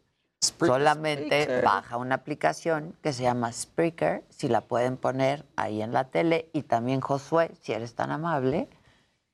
Y es gratis, nada más te vas a la saga y buscas, me lo dijo Adela, ¿no? Y consume pocos datos. Sí, exactamente. Consume pocos datos. O le dices, Alexa, Exacto. reproduce el último podcast de Me lo dijo Adela. Exacto. Y ahí Pero sale. si van en el coche, pues en el, el- teléfono también, ahí Sí. que bajen su app de Alexa y ahí. Ah, pues también. Y ahí los manda Spreaker. Exacto, o los manda en tiempo Spreaker real, también. o si ya pasó el programa, ya Eh, escuchas el, el recalentado ahí en su plataforma El favorita. recalentado tan rico. Híjoles. En ciertas cosas. Luego hay recalentados que no valen la pena. No. También. ¿No? O sea, Exacto. No, Sí, yo creo que evitar, no. Acuérdate la estampita repetida. No, estampita No repetida, llena nunca álbum. álbum. no Por eso hay que llena cambiarlas No, rápido. no llena No, álbum. no llena. No álbum. llena álbum. No, Mejor no, las, no. las cambiamos con un Sí. tapados. ¿Jugabas Sí, tapados? Las cambias con la amiga. Aquí el que no jugaba tapados era Casarín, ¿se acuerdan? Que no, su- no supiste lo Yo que eran no los tapados. No me acordaba. Qué Y fifí. manos manitas, Manitas calientes, sí, claro, ese sí, por Qué supuesto. fifí, esa es la cara de una persona que nunca va a ir al IFA por su ¡Qué fifí! ¿Sí? ¿Unas friegas? Sí, claro. Sí, Claro. yo era buena. Pero con los tazos sí jugabas. Sí, Los tazos los tazos sí, claro que sí. Pero ¿y las estampitas? Sí, la estampita. Estampita. Y vol- sí. la volteaba uno así. O hasta así con el... Ajá. Sí, claro. Lo que quiere decir estampita repetida, no. No. Ok. Eso sí, no. ¿Quién- Recalentado. ¿Con quién voy? ¿Con quién voy? ¿Con quién voy? ¿Te hablo? Muchachos. Bueno, No, que hablamos mira, de mira, tenis. Mira, Siempre estamos aquí en la vamos a hablar rebatinga. de fútbol mexicano porque Pero rápido. El Rapidísimo. Zacatepec. No, no, no, no. ¿Eh? Viene la eliminatoria. México se va a enfrentar a Estados Unidos este jueves, a Honduras el 27 de marzo y a El Salvador el 30 de marzo. Y con estos partidos, nada más en pocas palabras, se va a definir si México termina en un hipotético primer lugar, que no creo, en un segundo lo veo más factible, tercer lugar o que se fuera al repechaje. Entonces, eso es lo que se va a ver. Y también decir que los boletos están agotados, a pesar de que la queja de varios aficionados por el incremento en los precios de los boletos para el juego de México ante Estados Unidos, las 50 mil entradas se agotaron. Así que estadio Órale. completo para Estadio ver el- lleno. Estadio lleno. El boleto más barato estaba en 1.100 pesos. Entonces, para poder ir a ver a la selección, que pues ha sido una decepción, y a ver si puede contra Estados Unidos, que ahora sí que como se dice en el argot, nos trae hijos. Porque Sí. Estados Unidos nada más no se puede con Estados Unidos. Eso es increíble. Es ¿no? increíble. Es Es que lo han hecho bien, ¿no? Los gringos lo han hecho Muy muy bien. Y nosotros. Muy mal. sí. Van a ser campeones antes que México. Claro. que No, es una realidad. Va a suceder. Va a Estados Unidos ocurrir, tiene claro ahorita- que va a ocurrir. Tienen una disciplina. Claro. Tiene ahorita más de 50 jugadores jugando en el fútbol europeo. Ya ves que nos enc- encanta hablar siempre del nivel del fútbol europeo. Y los tienen regados desde equipos del primerísimo nivel, como un Barcelona, por ejemplo, hasta equipos igual y de media tabla que no solamente son de España, que pueden ser de Italia o de Francia. Y en México nosotros, bueno, hacemos fiesta porque Miguel eh, eh, Herrera, este, bueno, Héctor Herrera, Miguel Héctor Herrera, es banca en el Atlético Madrid o lleva ya seis partidos de titular. Tenemos realmente siete jugadores ahorita. Y esos siete son como que tu base. Pero Estados Unidos tiene más de 50 jugadores en todas las ligas. No, y además de eso, la, la estructura que tienen desde ligas juveniles, infantiles, es impresionante. Y esos siete ni siquiera son titulares. Cinco son titulares, los otros dos son más o menos, más bien, cuatro son titulares, dos más o menos y uno no. ¿Cómo es eso de dos? A veces sí, a veces. Exacto. más o menos. Más por- o menos. Es que Según como amanezca. ahorita te digo, Héctor Herrera sería como es, porque Héctor Herrera todavía no es un titular. Digo, en toda la temporada lleva ahorita seis partidos español? consecutivos. ¿El siendo español el Héctor español Herrera? Héctor Herrera. ya Hijo, sabes. tío. Claro. Tío. Hostias, Vale, tío. ¿no? Vale, que lo que diga Entonces, mi manager. Lleva seis ahorita. No, no, mi empresario. Mi empresario. Empresario. Esto. Es que entre mi empresario y el club no han llegado a un acuerdo y vale, ¿no? Eh, hostia. Hostias. Hostias, tía. Se parece a Sergio Mayer, Héctor Herrera. Ahora. Coño. Sus arreglitos. Le pueden seguir haciendo más arreglos y va a quedar idéntico. Con sus ajustes. Ah, coño. Todos hacen sus ajustes. Todos esos- Ok, vas. Venga, oigan, ¿se acuerdan de Papá Soltero? Sí, Sí, cómo no. La, la canción que después la quitaron por derechos de autor, pero era icónica. Pues bueno, esto, esto hubiera sido la red social para esa, esa serie. Y es que la gente de Tinder, eh, los que están detrás de Tinder, eh, lanzaron una nueva aplicación, pero pensada para los papás solteros, papás y mamás solteras. Papás luchones. Papás luchones. Está padre porque al final están contemplando desde horarios, situaciones. Estamos en la es, misma. Es un perfil completamente diferente y, y obviamente, pues, donde incluso, pues bueno, han visto que es un mercado que se les estaba yendo. Básicamente, tú llegas, te inscribes como en cualquier red social, pero estás respondiendo cosas como tus horarios, tus hijos, cuál sería tu cita perfecta con niños, sin niños. Claro, está etcétera, bueno. etcétera, etcétera. Claro. Eh, como, como en, ¿Cuántos hijos tienes? ¿De qué edades? Ese tipo de cosas ¿No? que Exacto. Claro. ¿Quieres volver a tener más hijos o hasta ahí Claro. llegaste? Porque luego Exacto, si exacto. se lo sueltan en la primera cita, se van haciendo lentamente para atrás. Sí. ¡Qué Exacto, padre! exacto. Ahora dicen aquí que 27% de los padres solteros dicen que coordinar los horarios es algo que impide ir a citas. Entonces, por eso esta entra muy, muy ad hoc. Mientras De- están en el kinder. Exacto. Ahora, mientras lo que están respondiendo es ¿qué haces los fines de semana? ¿Cuál es tu gusto culposo favorito? ¿Bebés? ¿Cuál es tu bebida favorita? Eh, no, bebes. ¿Cuál es tu bebida Bebes. favorita? Claro. ¿Qué tipo de mascotas tienes? Etcétera, etcétera, etcétera. Ahora, si pagas, te dan acceso a super likes, ver quién vio tu perfil, etcétera, etcétera, etcétera. Esta nueva aplicación es, se llama Steer y pues básicamente es el Tinder para papás solteros. Bien. Está Bien. padre. Está buenísimo. Sí, está padre. Porque luego los papás solteros, justamente que tienen hijos, como que ya Ponen les a sus cuesta hijos mucho en la trabajo foto, ¿no? pensar en conseguir a alguien más. Sí. No, No hables del pareja. papá de Jimmy. No hables del Ay, papá de Esas son estrategias muy, muy buenas, Casarín, muy buenas. Jimmy. Me puso el tiro a gol. Exacto. Déjenlo en paz, hombre. Salió bien. Está bueno. ¿Cómo se llama? Steer. Salió bien. Steer. Como A ver, pues, Steer. ¿la bajamos o qué hacemos? Sí, pues sí. No, pero ya no. Ya si los hijos están grandes. ya. Sí, es, no, yo Pues creo ya que ya es no, cuando... ¿verdad? Es cuando tan chiquitos. Cuando catalogas como papá o mamá luchón. o Exacto. Ahí está. Sí, Exacto. chiquito. Oye, Ade, y Isa González estuvo en París Bien. este, presentando su nueva película Ambulance junto con Jake Gyllenhaal y se veía espectacular. Vamos a verla porque se puso un vestido Stella McCartney que se me hace que te va a gustar mucho, color salmón. Fue con su mamá este, y estuvo por, con Glenda Reina, su mamá. Ahí está Isa González.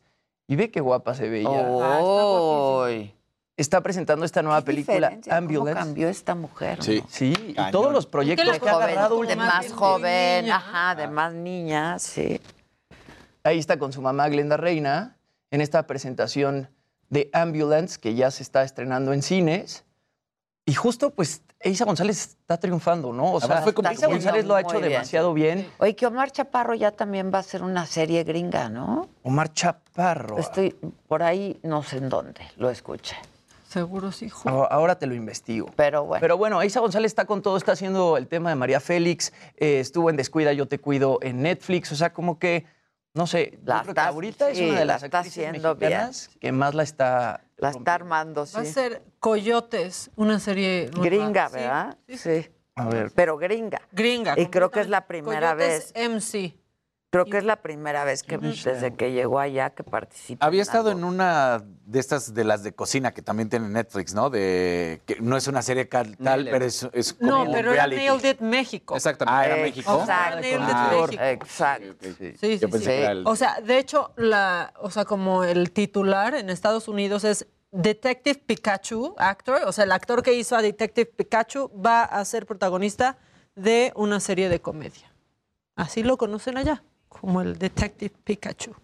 Sí, Detective Pikachu. Ahora, también por ejemplo, Tony Dalton le ha hecho muy bien. O sea, que ya estuvo en, bueno, en, en Better Call Saul, que es el spin-off de Breaking Bad. También ya estuvo en una serie de DC, entonces hay como van, varios. Poncho Herrera van. también, ahorita, eh, en Ozark, o sea, Sí, varios. sí, ahí van, ahí van. Sí. Oigan, Muy bien, viene. un aftermath de lo sucedido ayer en el AIFA. Algunos A ver, resbalones y cosas Por favor. que sí nos hagan reír. del Bueno. Sí, una de esas, la esposa del presidente. La tenemos. ¡Fíjate! Me hizo reír. sí me hizo reír, pero al presidente, Al presidente no le El gustó. corporal fue... Apretó la boca como Así de, Qué carita. uy, qué simpática. Bueno. no le gustó. ¿Quieres esa primero? Esa es buena. Échamela, por favor, en cabina, porque sí fue un puntadón.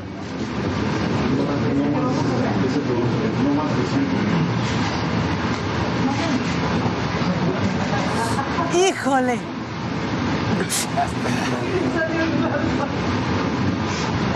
No.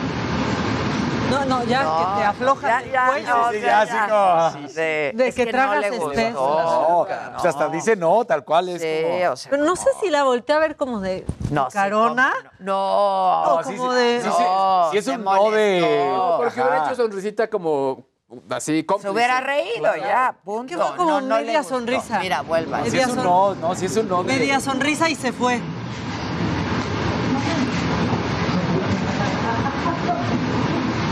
Ve, o sea, O sea, hace, hace no. Como hace que en otro contexto. Ve, ve la mirada. ahí ya. grabando, Y miren ahí. Eso sí, ¿No? te la compro. Sí, sí, estoy Y- de acuerdo. me- me- sintió que lo estaban grabando, como que dijo, aquí no me puedo reír no. de eso. Sí No, no, no, se hubiera reído. No, hombre, a ver, hay dos gobernadores priistas Sí. ahí atrás. O- Omar Fayad no O escuchó sea. el chiste. No, la cara sí No es muy nada. clara. Es más, el- lo que No, es dicen que tiene la medio sonrisa un segundito antes y cuando escucha sí eso... la No, tiene. pero además ella, ella responde, me salió del alma. Ajá, y él claro. otra vez. Y luego se afloja la Sí, sí, sí, corbata, el corbatín.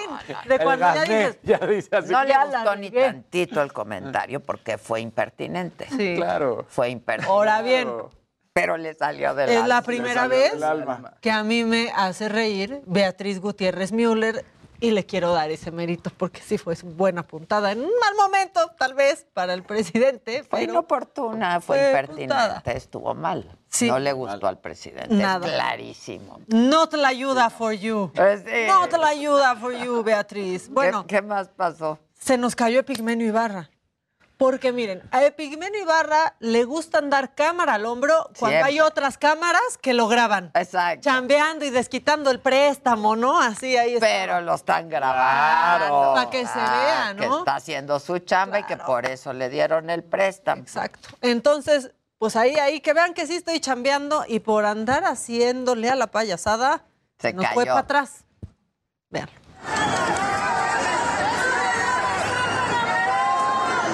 Ahí va, ya se Levántelo, levántelo.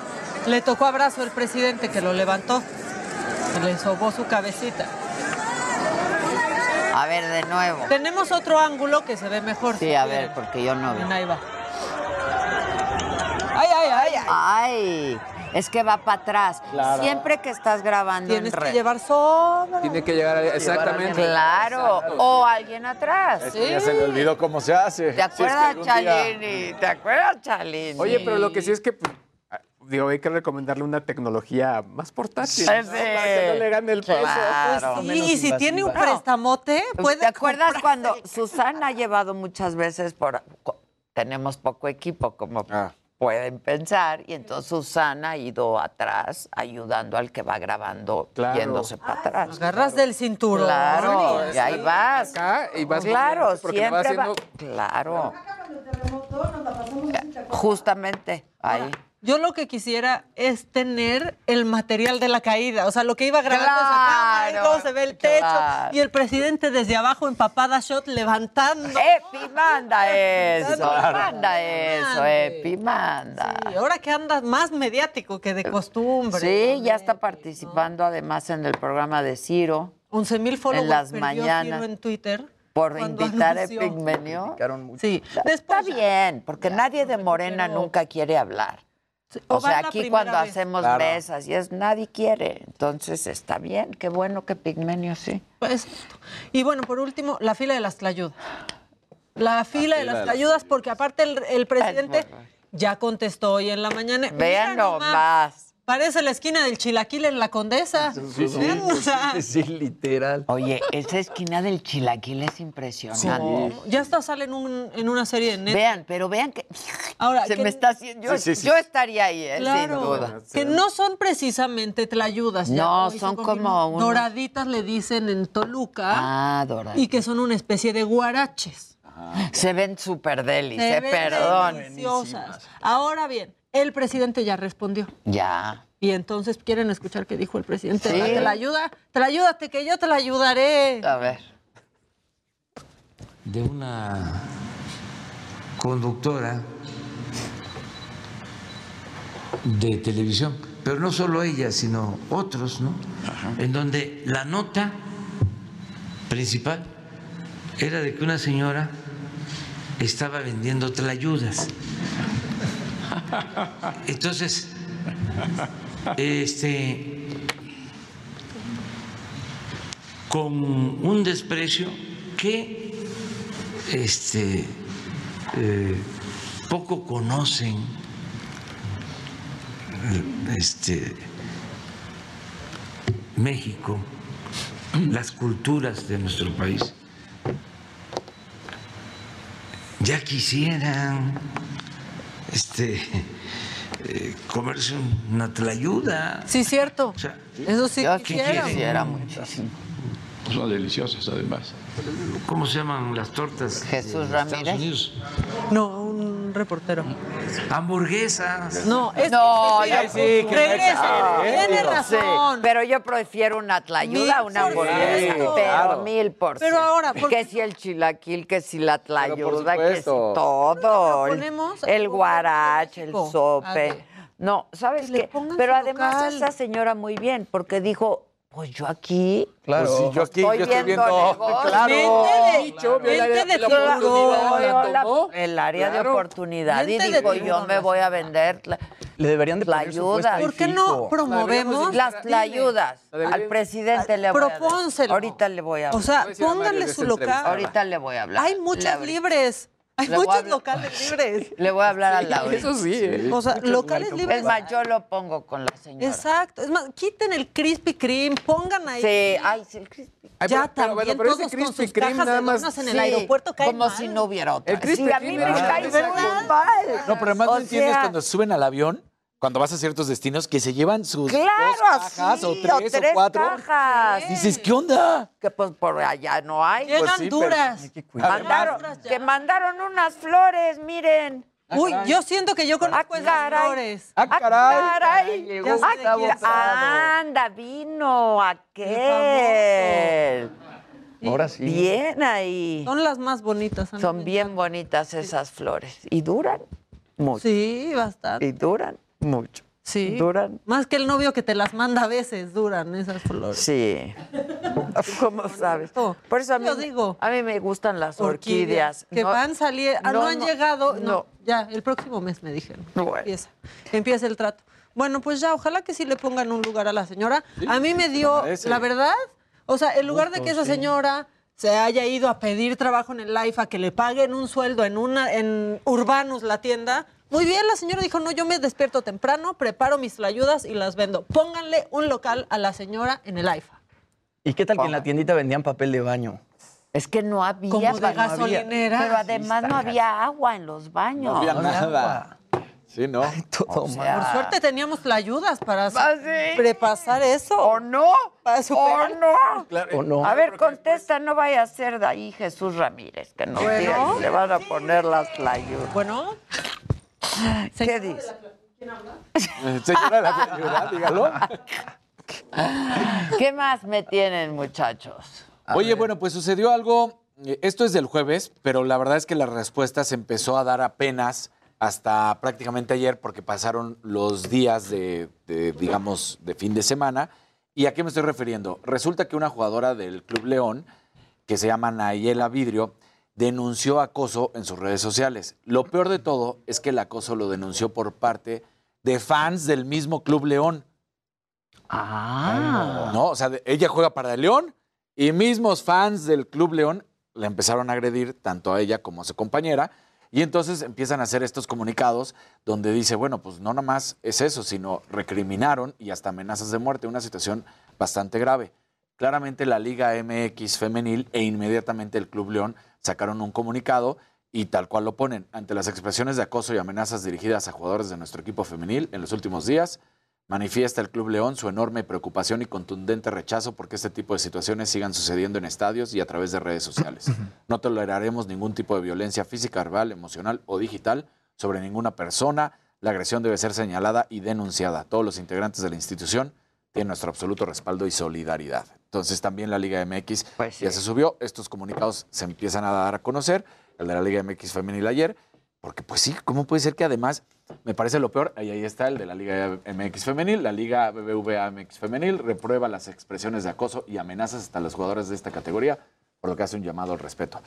Y, y es muy lamentable el hecho de que haya sido cualquier persona, que, cualquier hombre que se lo haga a una mujer, ¿no? Pero que dices, oye, juego para el equipo que apoyas. Claro. Y, y vienes con esta idiotez, que ¿qué te pasa en la cabeza, no? No, no, no. Entonces, bueno, pues eh, bien por el reproche, bien inmediatamente porque tanto la Liga como el Club León responden y dicen, esto no debe estar sucediendo, no lo vamos a apoyar, estamos buscando quiénes son las personas para pues evitar que vuelvan a acceder al estadio. Entonces, bien en ese sentido.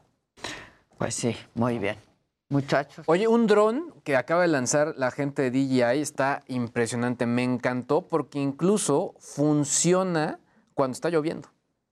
Ah, Eso está increíble. Ese Ya se llama el estacadrón. ¿Quién? Está-. Está cabrón. ¿Cómo se llama? Es, es de la ¿Quién la compañía, es de la compañía DJI. El modelo de este se llama Matrix Series, eh, Series eh, Diri, el Serie 30, que eh, lo que hace es que tiene una certificación IP55, lo cual lo permite navegar mientras está lloviendo y está pensado sobre todo para bomberos, para policías, para usarlo en condiciones pues bastante complejas. Eh, puede moverse a 23 kilómetros por hora. Obviamente grabar video en, ya en Guau, 4K, está 48 megapíxeles. Está padrísimo, ¿eh? O sea, padrísimo. Y la buena noticia es que para los que somos fanáticos de los gadgets, en este caso de consumo, es que si ya existe este dron, pues de pronto va a venir otro ya, pues para juguete, pero ya con O sea, características este es mucho más interesantes. Este ya es profesional. No a la venta. ¿verdad? Exactamente, exactamente. Ahora, este, eh, este dron, lo que sí hay que llamar la atención y sobre todo de la eh, gente de DJI, es que se han estado mucho en el ojo del huracán por todo el tema de lo que ha utilizado el narco. Porque ha utilizado Ah, eh, drones que tienen Para cierto peso merca. para llevar mercancía que pesa, eh, pues similar. O sea, si el dron pesa un kilo, por ejemplo, Puede llevar un kilo. Sí, normal son más ligeritos, son de 100 gramos, nada más es por, por poner únicamente el ejemplo. Pero bueno, creo que va a estar también como interesante A ver, Pero es que cómo controlan eso, que es complicadísimo no Pues hacer- sí. hacerlo, la verdad. Y el tema es que es una de las únicas empresas famosas de drones, ¿no? También Sí. por eso están en el ojo del Es el huracán. referente, porque tal cual. Sí, ho- honestamente. Y ah, yo, sí, son, son las Los más. yo he probado. no son los de únicos, estos, pero son los más los famosos. más. Y el sistema que tienen de, de, pues, de aterrizaje automático está cañón. Es que es difícil A mí- volar a un dron, volar Sí, un dron. Sí. Sí, la verdad. estrellado No es uno, fácil. ¿no? O sea, no que es nada fácil. no Yo en la pandemia probé un par y pues era desde en ese momento en el, en el edificio donde estábamos, entonces hacía que se aterrizara automático y poníamos como una especie de cuadrito. Y ahí caía el dron. Ay, tal cual, porque sabía de dónde había despegado y dónde tenía que aterrizar. Ah, está bueno. Solito Estaba impresionante, la verdad. Sí, porque luego Muy bien. unos que vendían ahí muy básicos está así en el arbusto. No, no, no. en el coche. Sí, no. No, yo tenía de niño los que jalábamos la cuerdita y volaban. Claro. claro. Bueno, fue el principio. Pues, sí, fue el exacto. Era principio. lo que teníamos en Claro. los años 80. Esos, claro. que Yo tenía de los Unicel, los avioncitos de. Unicel, Sí, ¿se claro, padrísimo. Que También. planeaban Claro. Sí, padrísimos. Sí. Por supuesto. Ay, qué tiempos hoy. Bueno, muchachos, pues vamos a hacer una pausa y regresamos con Gustavito Prado, que nos trajo flores el día de hoy. Volvemos, no se vayan.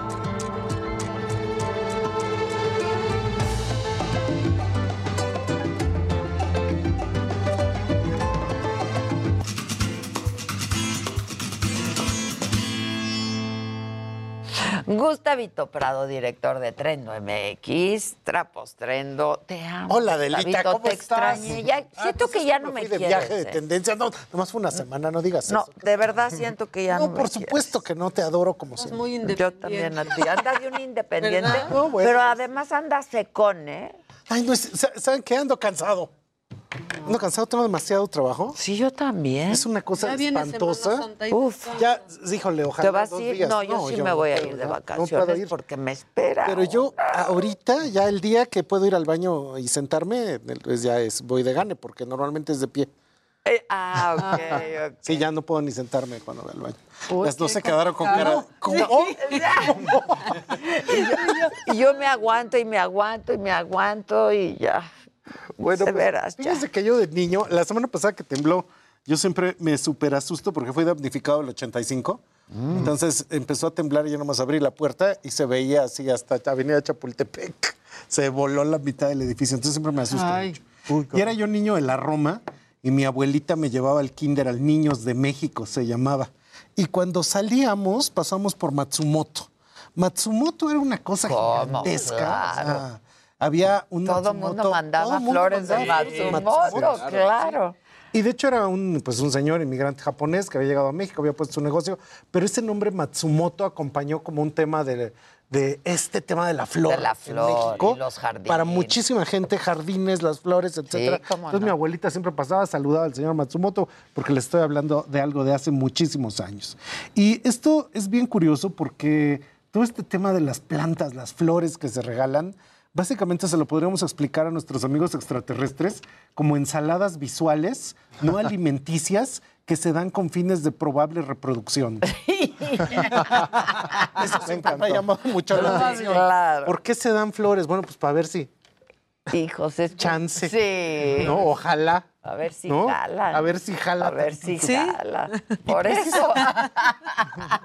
Precisamente en eso, así como en algún momento estuvo Matsumoto marcando la tendencia, ahorita en el mundo contemporáneo resulta que hay una presencia joven, pero que tiene toda una idea revolucionaria en el tema de cómo hacer flores.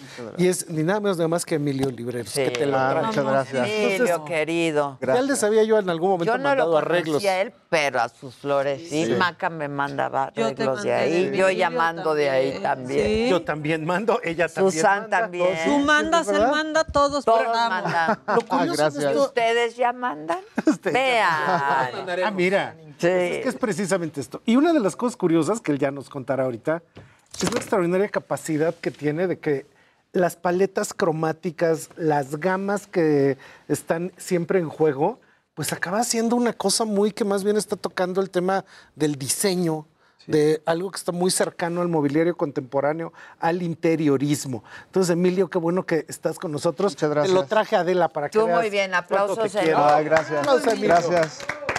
Pues, Gracias ¿cómo por la llegaste a esto? invitación. ¿Cómo se te ocurrió empezar a revolucionar un tema que de repente pareciera que no revoluciona? Cuando uno va al mercado de Jamaica, lo más interesante que uno puede ver son los Sí. perritos malteses hechos de flores, los leoncitos hechos de flores. Pues, entonces es muy curioso que tú hayas logrado algo totalmente nuevo. Fue justamente eso, este, ver que todo lo que se ofrecía en, el- en las flores era igual, era lo mismo, y quise hacer algo diferente y empecé a prepararme con eh, clases donde me eh, enseñaran a, a cómo alterar las formas, pintar, jugar con geometría, y así fue como empecé. ¿Y estas y- clases dónde las tomaste? ¿Aquí en México? No, fui a Japón. Ah, mira. Ah, mira. Con, con la familia Matsumoto. Exacto, ojalá, sí. Pero sí, me fui en el 2018 20 días a tomar dos cursos, uno de color y el otro que fue de, de Ikebana. Y a partir de ahí empecé ya a experimentar con muchísimo con el color, formas, alterar este, las plantas con color, recortando y, y jugando con color.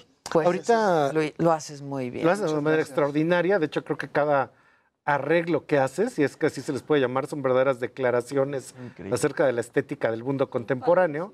Y ahora que ya dijeron en, en el Met que viene el tema de The Gilded Age, y de hecho hay una serie ahorita en HBO que se llama The Gilded Age, están en Nueva York en 1880, 1890, y es ese mundo maravilloso donde nadie puede decir nada porque todo te lo sugiero, pero mejor no te lo digo porque si te lo digo ya quedé mal. Exacto. Entonces, resulta que a finales del siglo XIX en Inglaterra hubo todo un sistema donde la gente mandaba una carta completa en un arreglo floral y la gente sabía tal cosa quiere decir tal y tal otra me está diciendo tal y tú podías Los insultar, códigos. agradecer, enamorar, decir, ahí nos vemos mañana a las 5. Con unas Con flores. unas flores. Era una manera de hablar.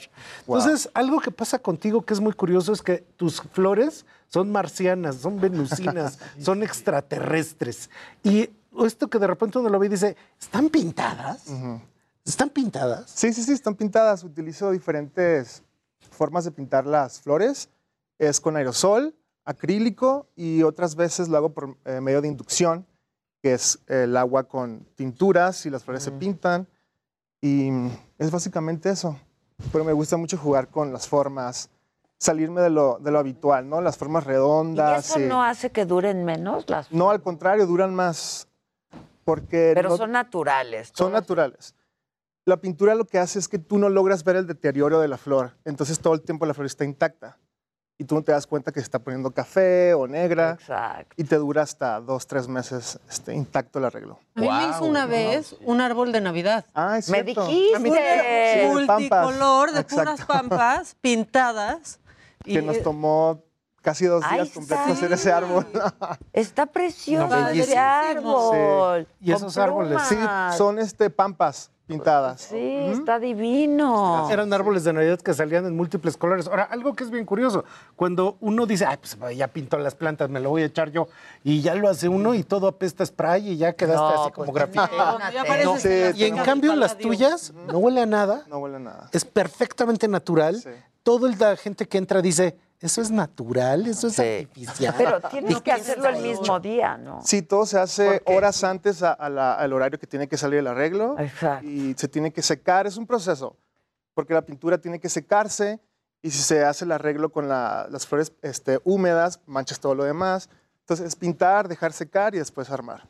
Ahora, Claro. una cosa muy curiosa es que también precisamente como tu trabajo es tan novedoso, tan diferente, yo lo que he estado viendo es que progresivamente lo has estado metiendo y metiendo como a todo lo que serían los temas de instalación de repente para marcas. Sí. Entonces de repente haces un muro completo, un salón entero, eh, este, piezas que reciben a todos y ya no está solo en el florero, sino está llegando realmente a los pues a los cuartos enteros donde estás interviniendo Sí. y de plano a los libreros. Sí, exacto, a los libreros de todas las casas, espero. de hecho, va a haber un festival de flores aquí en la Ciudad de México que se llama Villa, no sé si lo conocen. No, Fija, yo no. Villa. Y voy a participar eh, haciendo una instalación y esa es una de las ideas, que la gente entra y se siente en un eh, universo totalmente diferente y pienso pues hacer una instalación padre. ¿Y dónde va a ser este festival? Aún no se confirma la, la locación, pero en cuanto sepamos, Onda Avatar.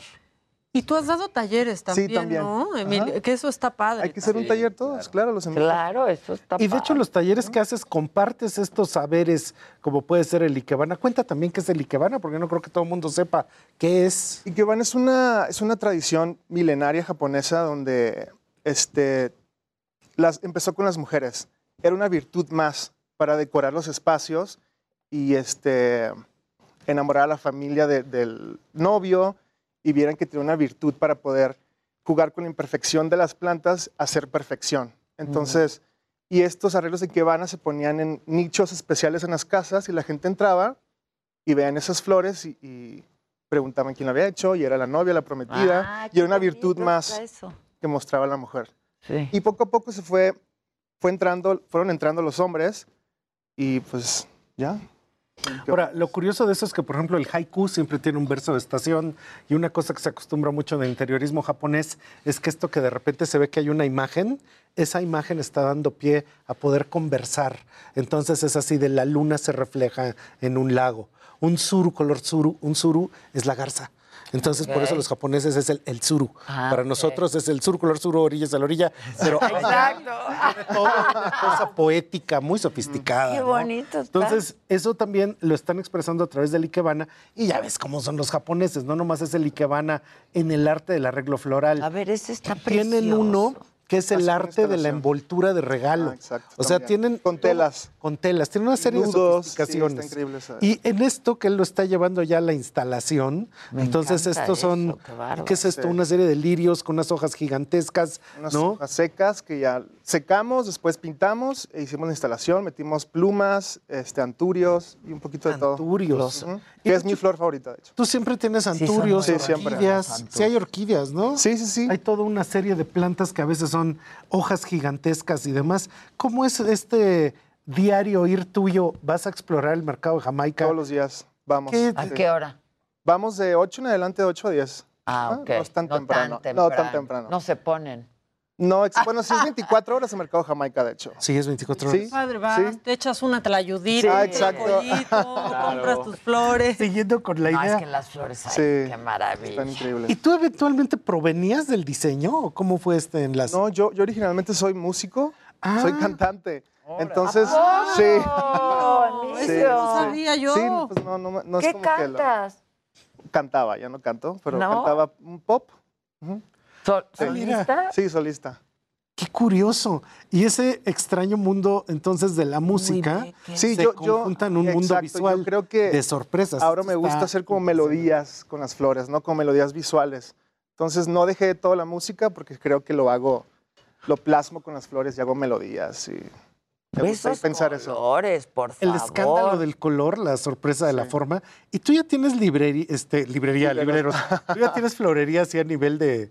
No, ya Estas como alcachofas me encantan. Sí, ¿Qué están- son? Son padrísimos. Como Ah, suculentas. no, esas son ¿no? suculentas. Ah, son suculentas, están preciosas. Entonces todavía no estás así con esta No, idea de la floristería No creo- abierta al público. No sé si me gustaría tener una tienda abierta al público. Me gusta cómo estoy ahorita, que es como mi, es mi taller.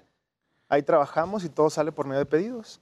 Y cu- ahorita supongo que ya tienes más gente trabajando contigo. No, de hecho somos nada más Bonce y yo.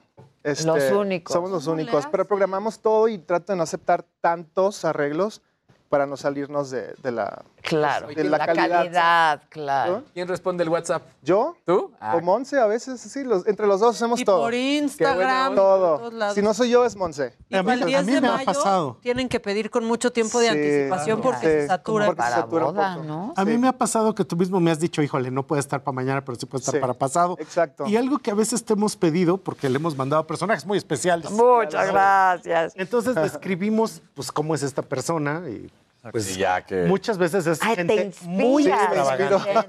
sí, Entonces te me hemos gusta dicho, preguntar esta persona eso. es así, O le tú me has preguntado. Sí, también. Sí. ¿Y qué, es, qué, qué estás haciendo? Porque yo en la oficina siento que expresan emociones, siento Sí. que tiene un sentimiento. Sí, o sea, sí. me dicen lo mismo que literal, ¿eh? una obra de arte. Entonces, ¿tú qué sientes? ¿Qué expresas en ello? Justamente el fin de semana estuvo mi mamá de visita aquí en la Ciudad de México. Soy de Tijuana originalmente. Ah, mira. Y Es tu paisano. Sí, paisano. qué talento en Tijuana. entonces eh, eso fue lo que platiqué con mi mamá y creo que con el tiempo desarrollé alguna habilidad para poder comunicarme con las flores. Y, Sensibilidad. exacto, y poder transmitir el mensaje de quien envía y adaptarme un poco a la personalidad de quien recibe para que sea una emoción que perdure, ¿no? Esas son las flores. No nada más algo físico, es una emoción que te entregan, una sorpresa Claro. y es un recuerdo para siempre. Para creo siempre. que eso es un poco lo que... Pero ¿dónde Trato. nace esto de, la, de las flores? O sea, de ser cantante, de no ser diseñador, Sí. de no... Em, yo llegué a la Ciudad de México por la música hace ocho años. Regresé a estudiar una, eh, una eh, taller de composición en la SACEM. Ok. No sentí con- no- una conexión real en ese momento con el taller entonces tuve que empezar a buscar un trabajo. Ok. Y en ese trabajo había una conexión muy fuerte con las flores y al darme cuenta que era algo que disfrutaba mucho recibirlas y verlas, eh, me di cuenta que había algo y lo empecé a hacer. Yo empecé a hacer las flores para el recibidor, el showroom, las Ok, clientas, ok. etcétera. Y me di cuenta que me daban como una salida emocionalmente de lo que estaba pasando, ¿no? Que entré en shock porque la música ya no me estaba gustando. Entonces, este, así empecé, decorando el estudio, yendo al mercado Jamaica todos los lunes y empecé a tener una conexión y me di cuenta que, que era lo que quería hacer. Y así fue. Después me fui a Japón, regresé y pues eso ya Y ya hace te tres, cuatro años. tatuaste una hoja. Ya me tra- aquí, un anturio con unos ojos. Trae un florero, mira. Sí, con ¿A una, dónde? con una Ah, orquídea. mira, claro. Sí. Y acá traes otra, ¿no? Esta es una hoja. Me gusta recortar las hojas y hacer una mano. Mira, qué mira. padre. Ah, no, ya Sí, me sí, ganó. sí. No, no, tanto como tú, no. pero ahí No voy. duden de su amor por las flores. eh. ¿Alguno de ustedes que ya lo esté siguiendo en arroba Emilio Libreros, por supuesto, en el Instagram? A ver, voy a hacerlo en Fíjate este que a mí momento. hay algo que me causa hasta escosor, que después de tantísimos años dando clases a muchachos que salen, muchachos y muchachas, suena tremendo, que salen con que van a ser diseñadores, todos llegan a las mismas conclusiones. Entonces ¿Cómo todos es? quieren hacer el mismo objeto aburrido. Arroba Emilio, Emilio Libreros. Y lo que tú encontraste fue una forma totalmente independiente de expresión que no se parece a nada, que es tu propio camino. Y eso creo que debería de ser el ejemplo de lo que todo mundo que quiera hacer algo creativo debería de encontrar. Ya fuera a hacer ayudas creativas, Sí, claro. o hacer lo que fuera, Pues pero que fuera la diferente. fusión. Sí, No, o sea, poder la encontrar comida fusión Sí. también es poder eso. encontrar cómo hacer algo que literalmente abre un nuevo camino de, de creación. Y algo que yo me pregunto en esto, siendo las flores como son, pues entonces tú también supongo que estás haciendo vasos comunicantes con el interiorismo mexicano contemporáneo, con la perfumería mexicana contemporánea, con el editorial de foto contemporáneo. Entonces ya estás haciendo las collabs. Sí, ya, ya, collabs. ya van varias colaboraciones que hago con marcas, tiendas, este, perfumes aún no, lo cual me encantaría porque es algo que me encanta. Claro, y las Flores. Sí, me encanta. Sí. Pero pues sí, con las marcas ya he trabajado muchísimo, eh, con, en revistas, en editoriales, portadas. Oye, ¿se puede saber cuál era ese trabajo donde iban y venían flores? Eh, sí, era una marca de joyería que se llamaba Gala's Love. Ah, ok. Gala is love. Ajá. Ah, mira. Sí. Bueno, pues eso también creo que una entrada de tu increíble manejo del color es la posibilidad de que lo lleves a impresión textil, porque de hecho es como el tipo oye. de combinación que pues es así como completamente diferente. Y algo que tú mismo me has dicho, tú haces arreglos eternos, ¿verdad? O sea, Sí, se te puede pedir uno que jamás se... Ajá. Que jamás se Buscamos este, elementos ya secos o los, este, o los secamos nosotros y los pintamos y hacemos arreglos en una base con yeso para que esté permanente y no se mueva. y- Pero nunca artificial. También eso- hacemos artificiales. Sí, sí me han pedido y sí lo he hecho, pero ¿Sí? principalmente ¿Te gusta? no, no me encanta, la verdad es que no. no. No, Sí, no es lo mismo. No es lo mismo. A mí no me gustan No, no es las flores artificiales. Y de hecho una cosa verdad. curiosa es que hasta las flores artificiales del mayor costo se siguen viendo falsas. Siempre. Siempre. Por mejor hechas Cuestan. Y, Una cuesta, y son carísimas. Pues claro, sí. Porque esas sí son exacto, para para siempre. Pero no son Es flores, es de plástico plástico. finalmente. Es claro. Ajá, Sí. sí. Entonces, Es no, verdad. todavía no le han dado, ¿eh? No. Y en cambio esto, cuando... Qué bueno que no le han dado. Pues, qué es bueno que no cómo vas a compa- no hay manera de darle a lo que te da la naturaleza. La verdad. Eh, ¿Aquí qué? Tenía yo el... Ahí está atrás. Esa fue claro. la última este, editorial que hicimos para Glamour. justo Para la revista Glamour. Ajá. Exacto. la Entonces- portada de marzo. Los fondos y todo lo que Sí. está en la escenografía ya es Exacto. parte de lo que tú estás haciendo. Exacto. Y tú, de hecho, sí te sientes como parte de un movimiento de diseño y de creación ahorita. ¿Si sientes que hay una ebullición? ¿O no es Eh, cierto eso? No me siento parte de, de- de eso aún. Pero estando aquí y estando con ustedes ya siento que a lo mejor sí. Eso. Sí, entonces... Siempre pasan cosas sí, un en esta mesa, sí. ¿eh? Siempre. O sea, este tipo de validación, sí, no sé, me da esa emoción, ¿no? De que a lo mejor estoy logrando algo. Claro, no, claro que estás logrando algo. Yo creo que son de estas piezas que abren conversación, ¿no? Como Ajá. conversation pieces, de que Y eso llegas es y... algo que él tiene. Lo pones en un salón. Claro, y la gente es- te la pregunta. gente empieza a hablar. ¿Eso es qué? Sí, claro. ¿Por qué es así? ¿Por qué Sí. es tan extraño? ¿Por qué es tan extravagante? Este me gustó muchísimo. Sí. Está padrísimo. Eso Tiene fue- Orquídeas, rosas. Exacto, fue... Ya no sé las demás flores porque. Sí, fue al regresar de, de un curso de Ikebana en Japón que empecé a hacer este... ¿Otro? Ese Ajá. tipo de arreglos donde hay plantas vivas y flores de corte, entonces es como un, un arreglo mixto. Ah, eso está padre. Y como en todas Pero cuando se mueren las vivas, ya no. Cuando se mueren las, las de corte, las sacas y te queda una maceta con las Ah, plantas vivas. ok, exacto. Sí. Ah. Y con esto que le pasa a toda persona que tenga que ver con la creación, que llega la clienta o llega el cliente y le dice, quítale, ponle, ponle un moño, Ah, sí, súbete, no, bájale. yo no puedo. Tú no haces eso. O No, sea, de es la- hecho, el sello del verdadero creador. Cuando Aún, el creador propone y no. aún tengo clientes que llegan con una lista de especificaciones y, y me he dado cuenta que es cuando tengo como un bloqueo. No puedo, o sea, me gusta que, que confíen en mí. Que, Por encargo, no. como tú, como que me ¿no? piden O cosas sea, así. Yo de pronto le he dicho, a ver, ¿y podría traer estas flores? Y me dice, es que no van. Con lo que estoy poniendo no van. Y yo, ah, bueno, está bien, Sí, pues, sí, ¿no? sí. O sea, como el meme, Pero ah, sí, bueno, este- ¿no? Es que no hay, nadie- no hay nada más increíble que le pidas, por ejemplo, si dices, no sé, este, flor rosa. No, porque tal, tal, tal. o Sí, que flor te amarilla. diga. Exacto. Y me No imagino que queda. muchas personas también te han de mandar foto de su espacio, ¿no? Sí, Y tú ya exacto. te inspiras respecto al espacio que tiene Eso cada hago persona. muchísimo también, sí, de sus casas, de Ah. sus lobbies, de las van a tener alguna fiesta Tiendas mucho y me también, dicen ¿no? también, exacto, es, voy a tener una cena, este es mi comedor, este, inspírate en la gama de Claro. casa y ya yo hago los arreglos. O y sea, eso sí te pueden decir, los quiero en Ah, exacto, color. pero no que me digan como quiero esta base, quiero que le pongas esta flor y es cuando lo, lo he hecho, pero si hay un bloqueo, Ya no es lo mismo. no es lo mismo. Oye, Emilio, ¿y hay alguna flor que tú digas, no, esta no, esta me cae gorda? O ¿Sabes una que sea de tu preferencia. Es muy curioso porque este, la rosa y el clavel no me gustaban por alguna razón, ¿no? No sé.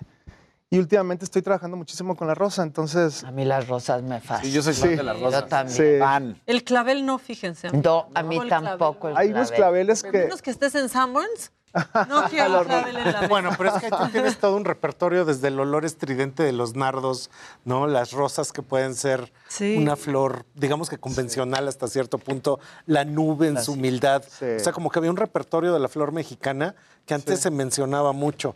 Y yo, por ejemplo, tenía una tía que compraba tal cantidad de flores que un día le dijo a su esposo, Oye, disculpa, este, ¿no crees que estás gastando demasiado Sí. flores? Y esa fue la razón del divorcio. ¿En serio? No. Porque la respuesta de ella fue no y me divorcio. Es que no hay nada.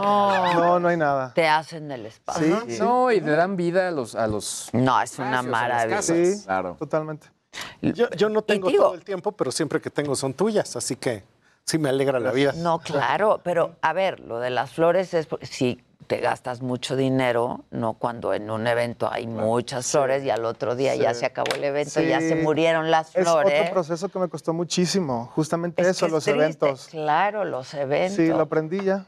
Es la vida, la flor tiene una vida, sobre todo cuando es de in- un invernadero, crece para ese fin, para celebrar, para embellecer un lugar y ese es Y muere. Y eso fue como lo tuve que aprender porque es muy difícil llegar al desmontaje de un evento con Sí, bolsas negras y tirar todas las flores. Sí.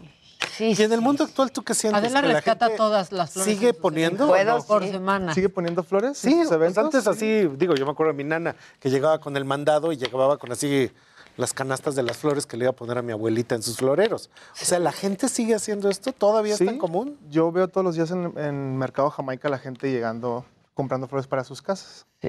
Sí existe todavía. Bueno, tan, tan es así que, por ejemplo, no vas a boda o no vas a bautizo ¿no? y ves a la señora yéndose con el centro de mesa. Sí, dice, exacto. Es una joya. Una tradición. Claro. Bien podría terminar, días. Ah, sí, Tías. eso sí, tías. Pero no hay quien no se lo lleve. Yo Sí, lo que hago es decirles, mañana les mando. Y entonces, pues al otro día les mandas, ¿no? Al centro. curioso. Para que no se salgan con el Sí. florero. Y a mañana se los Pero no hacemos llegar. pase, Y en ¿eh? este caso, por Mira ejemplo, esto, aquí que por tienes ejemplo. alrededor alrededor de mesas increíblemente decoradas con los vasos y demás. Supongo que esto tiene que ver precisamente con el tema de boda o con el tema de banquete. Y ahí cómo llegas a un concilio con la gente que está, con el wedding planner, con todos ellos. Pues es justamente, eso fue una sesión fotográfica que hice con una amiga que es wedding planner, es Lupita Tirado, y se crea un concepto de colores, eh, dónde va a ser el evento, y mostramos paletas de colores a los novios y se llegan a acuerdos. Vasos morados, servilleta naranja, Claro. este, sobre plato metálico y hacemos arreglos altos. Todo es, es comunicación con el cliente, la wedding planner y, y yo. Increíble. Estoy viendo aquí que si bien no colaboraste musicalmente con, con artistas, ¿no? Con Jimena Sariñana sí le hiciste un, un- sí. un sencillo, o sea, las fotos. Sí, fue, sí, fue una colaboración que hice con Esteban Calderón, que es un fotógrafo también de Tijuana. Es que buenísimo, Esteban. Sí, Esteban, es un Le amigo de Tijuana. Sí, ya sé, ya sé. Sí, y muy bueno. Y en esa, me parece, no recuerdo muy bien qué fue lo que hicimos con Jimena, o sea, fue una sesión de fotos con flores, pero no sé si fue para parte de su gira, una portada, un sencillo, pero estuvo increíble. Fue Estuvo muy padre. lanzamiento, sí, fue lanzamiento de un sencillo, lo estoy viendo aquí en tu cuenta de Instagram. Ah, ok. Justamente, ¿qué tienes XS? Y, y ahí está la Jimena Sariñana. Exacto, sí. Ah, qué Están belleza. padrísimas. Sí, lo que, lo que Y hice. la foto en es bien esa- padre. Sí. para que la gente la vea. Ajá. Chéquele usted. Pero ahí lo que están logrando con la foto es que Jimena Sariñana se ve con toda la fuerza de una pintura clásica entre Caravaggio. Sí, ve. este, de- así el Sí, era- era justo lo que quería. Padrísima la foto. sí. Sí, para esa sesión compramos muchísima flor importada, entonces queríamos que se viera así, como timeless. Sí, claro. Me están preguntando precios, entonces que te sigan en Instagram Sí, para ver me- los precios. Entonces, Que me sigan en sí, Instagram. Pero a mí me consta, porque yo he hablado muchas veces con él y la pregunta ha sido así, oye, necesito un arreglo muy sencillo para una señora de tal edad, no sé qué, y tú sí, literal, tienes de todo rango. Sí. O sea, a mí me ha tocado que me has dicho, bueno, pues sí, hay- así, hay así, y así, quítale, ponle, etcétera. Buenos precios. O el cielo es Sí. el límite. Entonces nunca No- me no has me fallado en eso, ha sido pasarme. siempre sencillo. Qué Sencillo bueno. es? Y Pues adecuado. sí, claro. Qué bonito. Y eso es bien interesante, qué bonito porque se podría ver trabajo, apantallante así, a La muy caro. ¿No? ¿Eh? O sea, se ve muy apantallante así, me va a cobrar muy caro. No, No, ve es perfectamente accesible. Sí, eso fue una, creo que fue una apertura de un, de un showroom, de, de un PR, y le hicimos a la entrada un, un background para las fotografías. Una pared con- Fíjate que yo voy a tener un cóctel de inauguración Pues, próximamente. ah, de cierto. Hacemos Ajá. Una pared, algo. Una pared y que Sí, la la gente fotografía se que tome ahí. fotos, órale. Buenísimo, Bueno, voy a entonces buscar también la a pared. nadie se le olvide que lo que tenemos en medio de la mesa, pues es precisamente un Emilio Libreros, hecho especialmente para esta ocasión, Exacto. en una pléyade de colores que creo que reflejan la alegría de Adela. La Pléyade. La en el martes. Sí, exacto, exacto. Sin duda, ¿eh? yo adoro las flores. Ya Yo llegó en la mi- primavera. Si en mi Ya, casa exacto, no hay flores, abajo. me pongo bastante. Eso, mal. eso me dices que ya me ves todo pagado. Yo ya ni llego a mi casa, yo nomás estoy todo el tiempo trabajando. Yo también, pero cuando llegas, el a los nardos me Sí, fascinan por el Cómo olor, por huelen, ejemplo. Sí, el perfume, es un perfume. Es un perfume. Sí, es Y increíble. son una manera de tener lo que pintaba Diego, lo que hay en las pinturas, pero en vivo y poder estar haciendo que nos alegre. Ahora sí que ojo. dígalo con flores. Ajá, dígalo Ajá. con flores. O díselo con flores. Y ese Pues sería sí. un tema que casi no se habla ya. Regresando, como decías, al siglo. Al siglo XIX. XIX, cuando era así el 1800. Dígalo con flores, insulte con flores, enamore con flores, lisonjee con flores. Seduzca Diga algo, pero con flores. Hoy vengo muy Seduzca con florido. flores. Sí, hombre, flores, traes el muy Cierra el trato con no flores. duermo. Ahí, con- Ajá, con sí, un buen arreglo se cierran luego. Yo tenía un colaborador que escribía muy padre, ¿no? Pero entonces a veces le decía yo, quítale la floritura, quítale. la-". Y yo mismo luego en los estudios le tengo que bajar porque digo cada cosa. No se les olvide, hay que seguir a Emilio Libreros Gracias. en Instagram. Y yo estoy abriendo un taller de moda en sábado. Así, señor, su hija, su hijo quiere estudiar moda, mándemelos para No que hay, yo les diga no hay cómo nadie está. mejor, ¿eh? Entonces, no para, que, existe. para que yo los convenza o para que yo este, Les diga que haga mejor que se arrepientan. hagan otra Entonces, cosa. Ahí en La Condesa también está en online. Pues todos inscríbanse. Muchísimas gracias. Adela, muchísimas gracias. No, al contrario, Yo espero te un día de estos mucho. dormir ocho horas para yo ya también, verme pero más ya vivo. para que me quieras, No, que yo caray. te adoro, no, ¿qué Estoy sentido muy seco últimamente. No, ¿Será no que está yendo a otro programa o es- No, aquí no nos gusta el poliamor. No, no, no, no, jamás poliamor. No me traiciones. aquí hay moral. Muchas gracias, Emilio. Gracias, a ustedes, gracias. felicidades, Emilio gracias. querido. Guste, amo. Gracias. Regresamos luego de una pausa. No se vayan.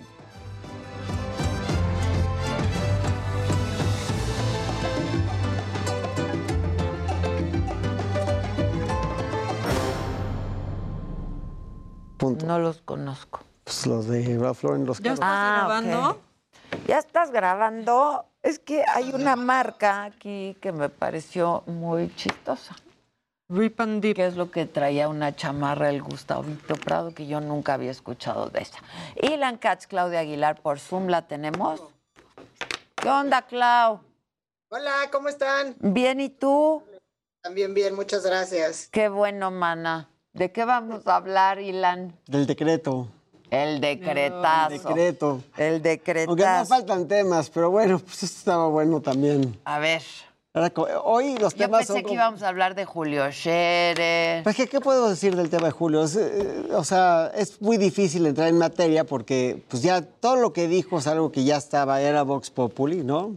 Este, a mí lo que más me llama la atención... Bueno, lo que era Vox Populi era la enemistad, No, ¿no? lo de Alejandra Cuevas, que Pero, se había dicho. sí. Con Olga. Eso, lo Con de el Olga. pleito con Olga. O sea, ahí, ahí yo creo que habían ya muchos temas que... que- Fue que- puntual, o sea, el tema es que en lo este dije. caso fue muy puntual, dicho por él, Sí. ¿no? No por la rumorología, digamos. La lectura a mí, o o sea, me va de la lectura.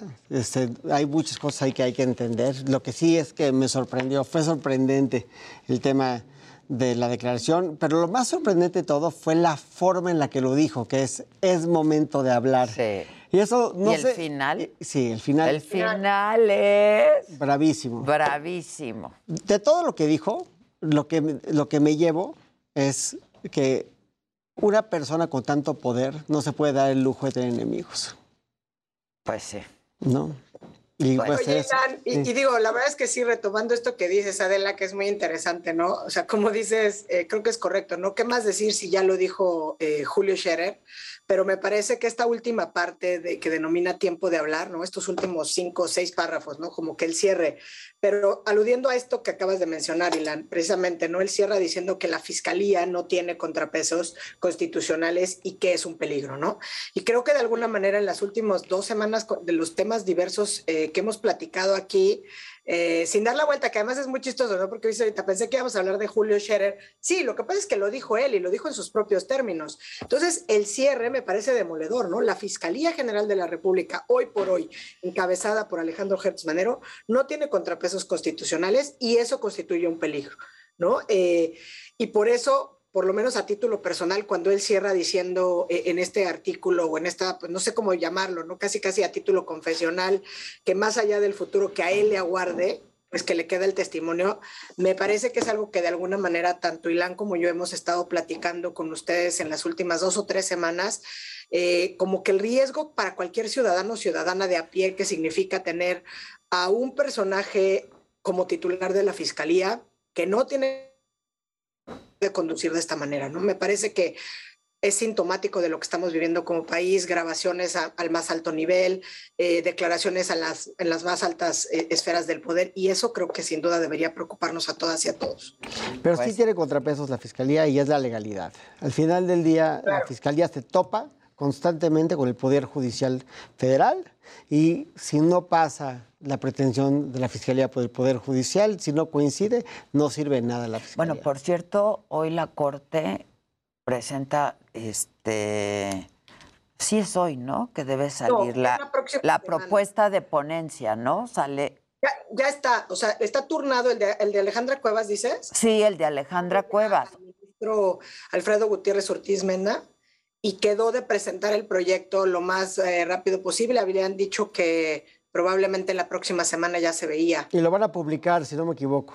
Y sí, lo que dijeron es que se iba a publicar. La verdad es que creo que para evitar filtraciones. Sí, claro. Mejor que lo publiquen. Es solo claro, por eso. claro. No vayan a decir que lo andan Sí, filtrando. claro, ¿no? Mejor que lo saquen. incluso lo dijeron a propósito también, si te fijas, de, en la declaración, en la conferencia de prensa de la semana pasada, a propósito de otros asuntos importantes, ¿no? Como los de la ley de la industria eléctrica, que se van a ver las acciones de inconstitucionalidad y las controversias, dijeron, ya hay proyectos, se listaron el jueves 17 de marzo y el propio ministro presidente dijo, el proyecto se va a publicar, o sea, se va a subir para que cualquiera tenga acceso el 28 de marzo, el próximo lunes, y probablemente empiecen las sesiones el 4 y el 5 de abril a verse esos y otros temas, ¿no? Entonces, creo que, bueno, pues es una manera de ser transparentes, al final del día es, ahí van a estar los proyectos al alcance de todas y todos, y el de Alejandra Cuevas, pues sin duda es uno de estos que, que está el gran tema ahí sobre la mesa de cuándo se va a ver. Pues sí. Bueno, entonces, el decretazo. Adelante, Claudia. Oye, y entonces el decretazo. Oye, voy a retomar tus palabras, Ilan. Como dices, no, sí tiene contrapesos. Contrapesos es la legalidad y el Estado de Derecho. Bueno, pues sí. El problema es, ¿de qué estamos hablando? ¿De qué decretazo nuevo estamos hablando? Pues este que se autoconcedieron nuestros legisladores para autointerpretar, digamos, una, hicieron una autointerpretación legislativa eh, sobre qué debemos entender como propaganda electoral, ¿no? Entonces, eh, pues digo, obviamente es un decreto que está bastante mal hecho y a lo mejor el tema... Sui generis, porque nunca he visto yo un decreto que hable de cómo debes interpretar una disposición constitucional. O sea, es, Claro, y algo único en la historia. Y además está bien, o sea, el Poder Legislativo, a lo mejor el problema no es que el Poder Legislativo interprete lo que debe decir la norma, o sea, interprete el derecho, son creadores y aunque a lo mejor su función primigenia no es interpretarla, porque en teoría debería ser clara para que cualquiera la entienda y la cumpla, eh, podríamos decir, incluso pues el legislativo está obligado a interpretarla para poder desarrollar las propias normas, normas que va produciendo. El problema es que esta interpretación a modo que hicieron, pues lo que hace es buscar incurrir en un fraude a la Constitución, ¿no? Una norma que es claramente superior y eso simple y sencillamente no le está permitido, ¿no? Eh, o sea, ninguna interpretación legislativa puede ir en contra de la propia Constitución, incluso en, pro- en contra de la propia legislación que ya habían a- a- aprobado y porque eso argumentativamente pues solamente les hable ahí, como decía Ilan, al Poder Judicial, ¿no? En este caso, y además ni siquiera estamos hablando propiamente, digo, como dice Ilan, para poner así como de, de- de- de bocado encima de la mesa, ni siquiera estamos hablando de la violación a la veda electoral, que esa es como la siguiente parte, ¿no? O sea, Claro. es- lo que hicieron está tan mal que es- constituye propiamente un fraude a la Constitución. Y obviamente, pues llamaron a intervenir de nueva cuenta al Instituto Nacional Electoral y también a la Sala Superior del Tribunal Electoral. Par- paréntesis, Clau, nada más. No solamente esto, sino aparte decretaron sobre una ley que estaba derogada, la del 2014. Y, y, o sea, se equivocaron de ley. Pero bueno, cierro Ya. paréntesis. Ah, ok, ok. Cierro paréntesis. Ok. Sí, sí, sí. Creo que incluso el- creo que fue el magistrado eh, electoral Ciro Murayama, ¿no? Quien, quien publicó así como que destacó en Twitter subrayado lo que estaban interpretando y que estaban haciéndolo tan mal. Pero sí, nunca antes visto, ¿eh? O sea, el decreto dice se interpreta el alcance del concepto de propaganda gubernamental. ¿No? Principio de imparcialidad y aplicación de sanciones contenidas y ya se va a los artículos, que es justamente esto que, que mencionas, Ilan, que me parece muy relevante que destaques, ¿no? Porque creo que se refirieron a la ley de 2014 en lugar de a la LEGIPE de 2022. Así es. Entonces, para, de- para aderezar ese comentario, tú no puedes decretar lo que no es constitucional. Es como que por un decreto el Bronco, que hoy ya no es gobernador del estado de Nuevo León y está en una condición distinta, pero ese no es el punto. Pero Es bien distinta. Es como que, pero muy distinta. Pero es como que el Bronco hubiera hecho un decreto para cortarle la mano a los, a los Como había dicho, asaltantes, ¿no? Al que roba. Bueno, pues ese decreto, pues eh, Porque no, lo puedes decidir, ¿no? ¿no? No es algo que tú puedas decretar aunque tengas el Congreso de tu lado. ¿Por qué? Porque va en contra de la Constitución, ¿no? Entonces, pues eso es lo primero. Yo creo que es muy importante. Pero hay otro punto que yo creo que es un punto interesante, que es un punto procesal por el cual este, el, el INE se pronuncia, que dice, tú no puedes cambiar las reglas del juego durante el juego, su- suponiendo sin conceder que no fuera inconstitucional. Entonces, como ya empezó la contienda, como ya estamos en el periodo de revocación de, manda- de mandato, pues tú no puedes llegar y decir, fíjate que ya lo pensé bien. Y los servidores públicos sí pueden hacer propaganda en este sentido. Bueno, ya no te aplica porque ya Claro. empezó. No, para él. Claro. O sea, yo no puedo apostar en, un, en el Super Bowl cuando ya va a terminar el Super Sí, Bowl. claro. No, o sea, tienes que, tienes que ser al inicio. Y eso yo creo que es muy importante. Entonces, ¿cómo lo publican? Porque como dice Lorenzo Córdoba, Lorenzo Córdoba se, se escuchaba muy enojado, pero lo que decía Lorenzo Córdoba es que estamos viviendo en la era de los tramposos. Y eso es trampa, es una trampa, es, es una forma de hacerle trampa, o como bien dice mi distinguida amiga Claudia, un fraude a la Constitución. O sea, es una forma de lograr lo que están buscando, que es estas ventajas para lograr que la gente salga a las urnas a votar. Porque entonces, ¿ahora qué procede? No, pues simplemente lo que está diciendo el INE, que es caso omiso. No lo puedes hacer, estás violando, o sea, tú no puedes violar la Constitución, tú no puedes hacer esto, no lo puedes hacer. Y si lo haces, pues atente a las consecuencias. ¿no, Ilan? Y ya lo dijo el tribunal, o sea, la propia sala eh, lo que dijo es, ok, a ver, ya está tu decreto, ¿no? Después que lo impugnen, etcétera. Pero justamente la sala especializada del Tribunal Electoral del propio Poder Judicial Federal consideró que este decreto, que se aprobó el 17 de marzo, eh, no es aplicable para el ejercicio del 10 de abril, o sea, me refiero a la revocación de mandato, pero tampoco para los procesos electorales que están en marcha, precisamente por lo que está destacando Ilan, o sea, no puedes cambiar las reglas.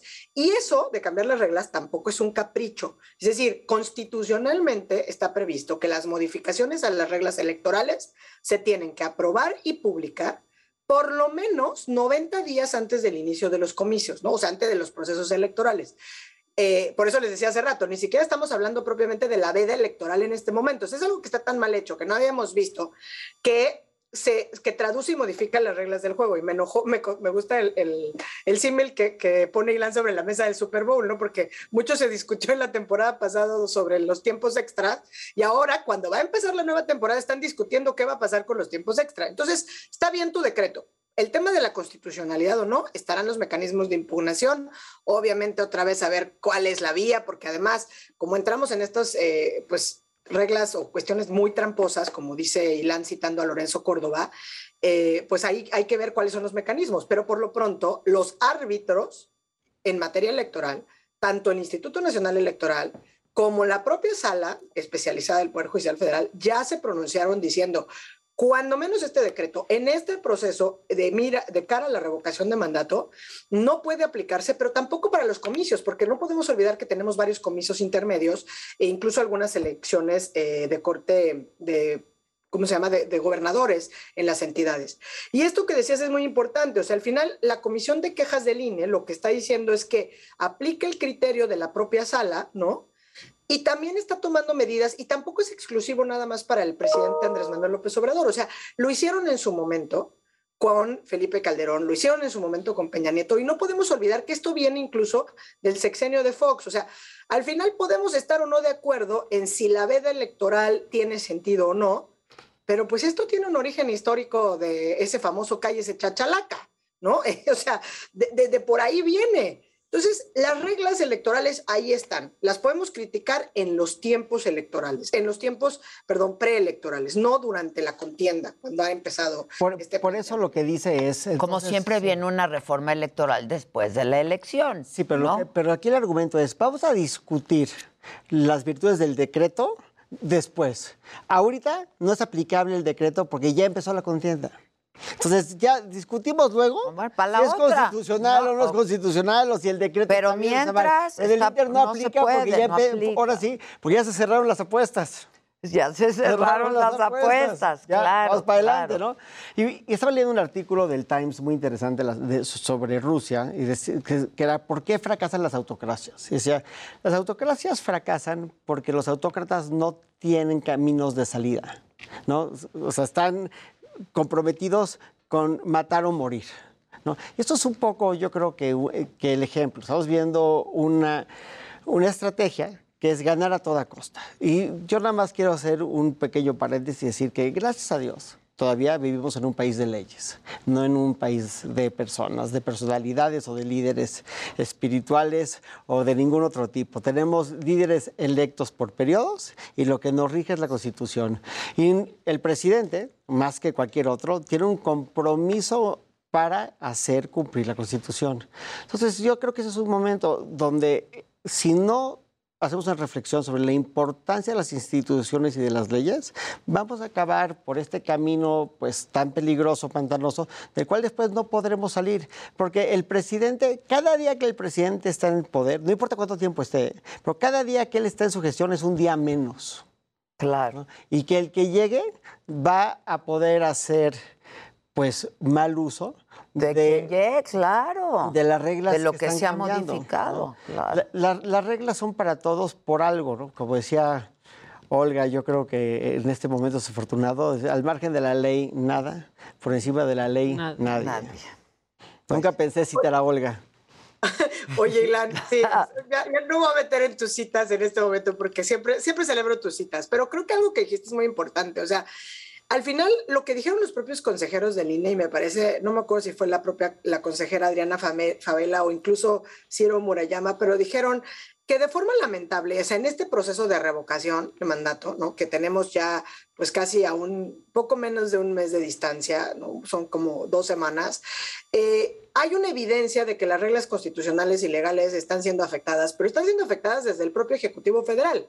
Entonces, constantemente en la mañanera, constantemente en los actos, ¿no? Que, que son, incluso, bueno, pues qué, qué decir de, de- de- de lo que sucedió ayer en la inauguración del Aeropuerto Internacional Felipe Ángeles, pero también por parte de los propios diputados eh, eh, de Morena, ¿no? Entonces, esta conducta reiterada por parte de las autoridades de desatender no solamente lo que son las obligaciones, sino también las restricciones constitucionales que no son para los ciudad- ciudadanos de a pie. O sea, al final del día, si tú quieres ir a hacer campaña en pro o en contra de la revocación, nadie te está poniendo una veda. O sea, están justamente encaminadas o impuestas desde la Constitución y desde las normas para los servidores públicos. Son ellos quienes deben acatar estas disposiciones, cumplir las reglas del juego y eso es lo que estamos viendo de manera constante, que no les interesa y que violentan una y mil veces. Eso me parece eh, eh, que es bastante lamentable y que justamente pues nos vamos a topar, como dices, esto es apenas el inicio, porque esto es solamente, ok, ahí está tu decreto, no, no puede ser aplicable para esta contienda, pero tampoco para los comicios que ya empezaron. Y posteriormente veremos también cómo se dan estas impugnaciones que se pueden hacer para propiamente impugnar el famosísimo decreto eh, pues que se aprobó por parte de, pues, del, del Poder eh, Legislativo, lamentablemente la semana pasada, incluso con todos estos errores, ¿no? Sí. Pues sí. Y por último, una reflexión. Qué absurda es la revocación de mandato.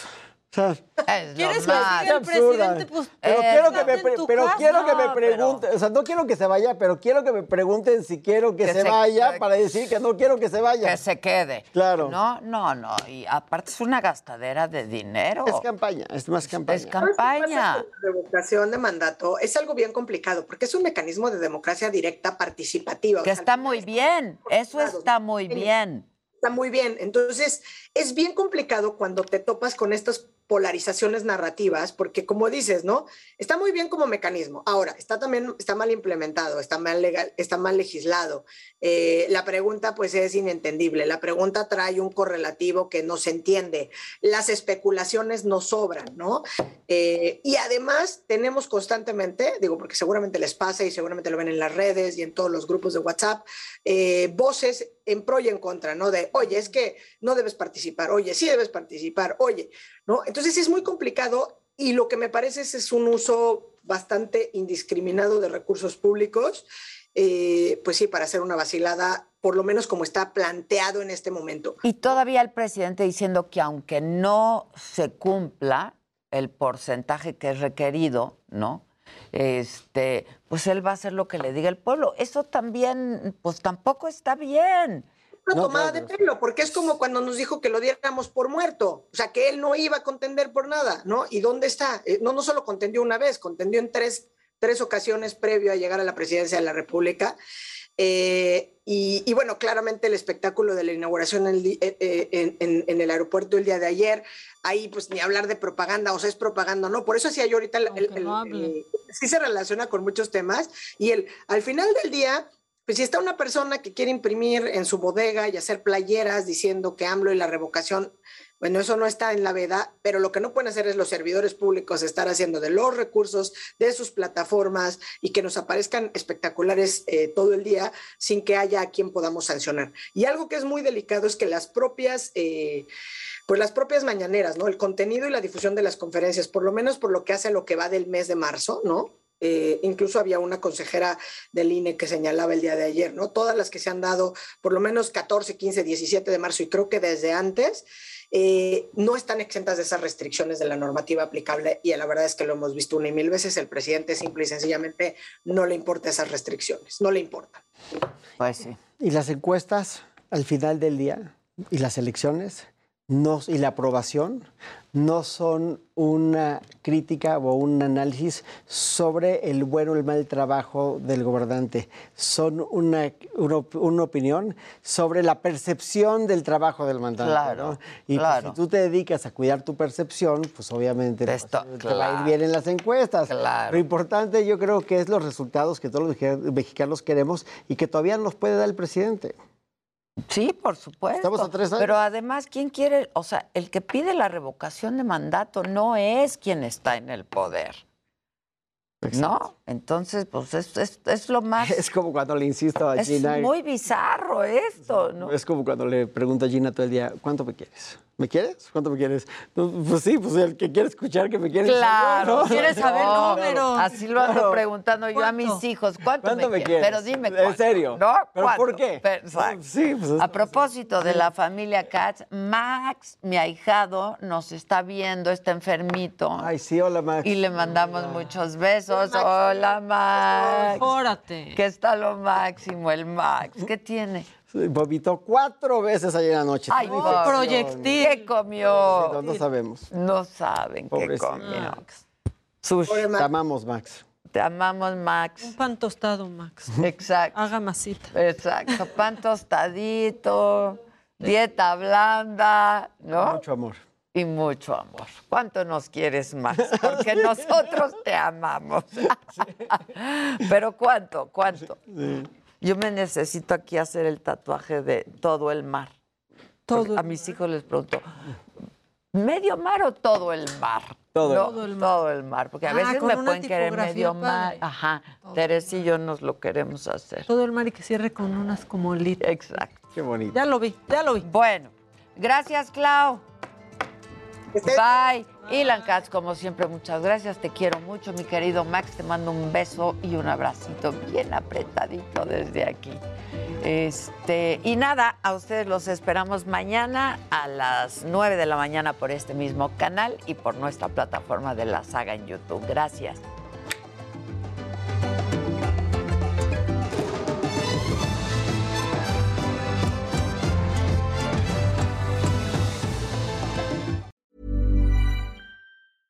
Hey, it's Paige DeSorbo from Giggly Squad. High quality fashion without the price tag. Say hello to Quince.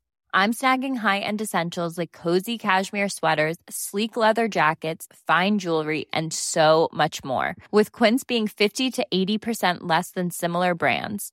And they partner with factories that prioritize safe, ethical, and responsible manufacturing. I love that. Luxury quality within reach. Go to quince.com slash style to get free shipping and 365 day returns on your next order. Quince.com slash style.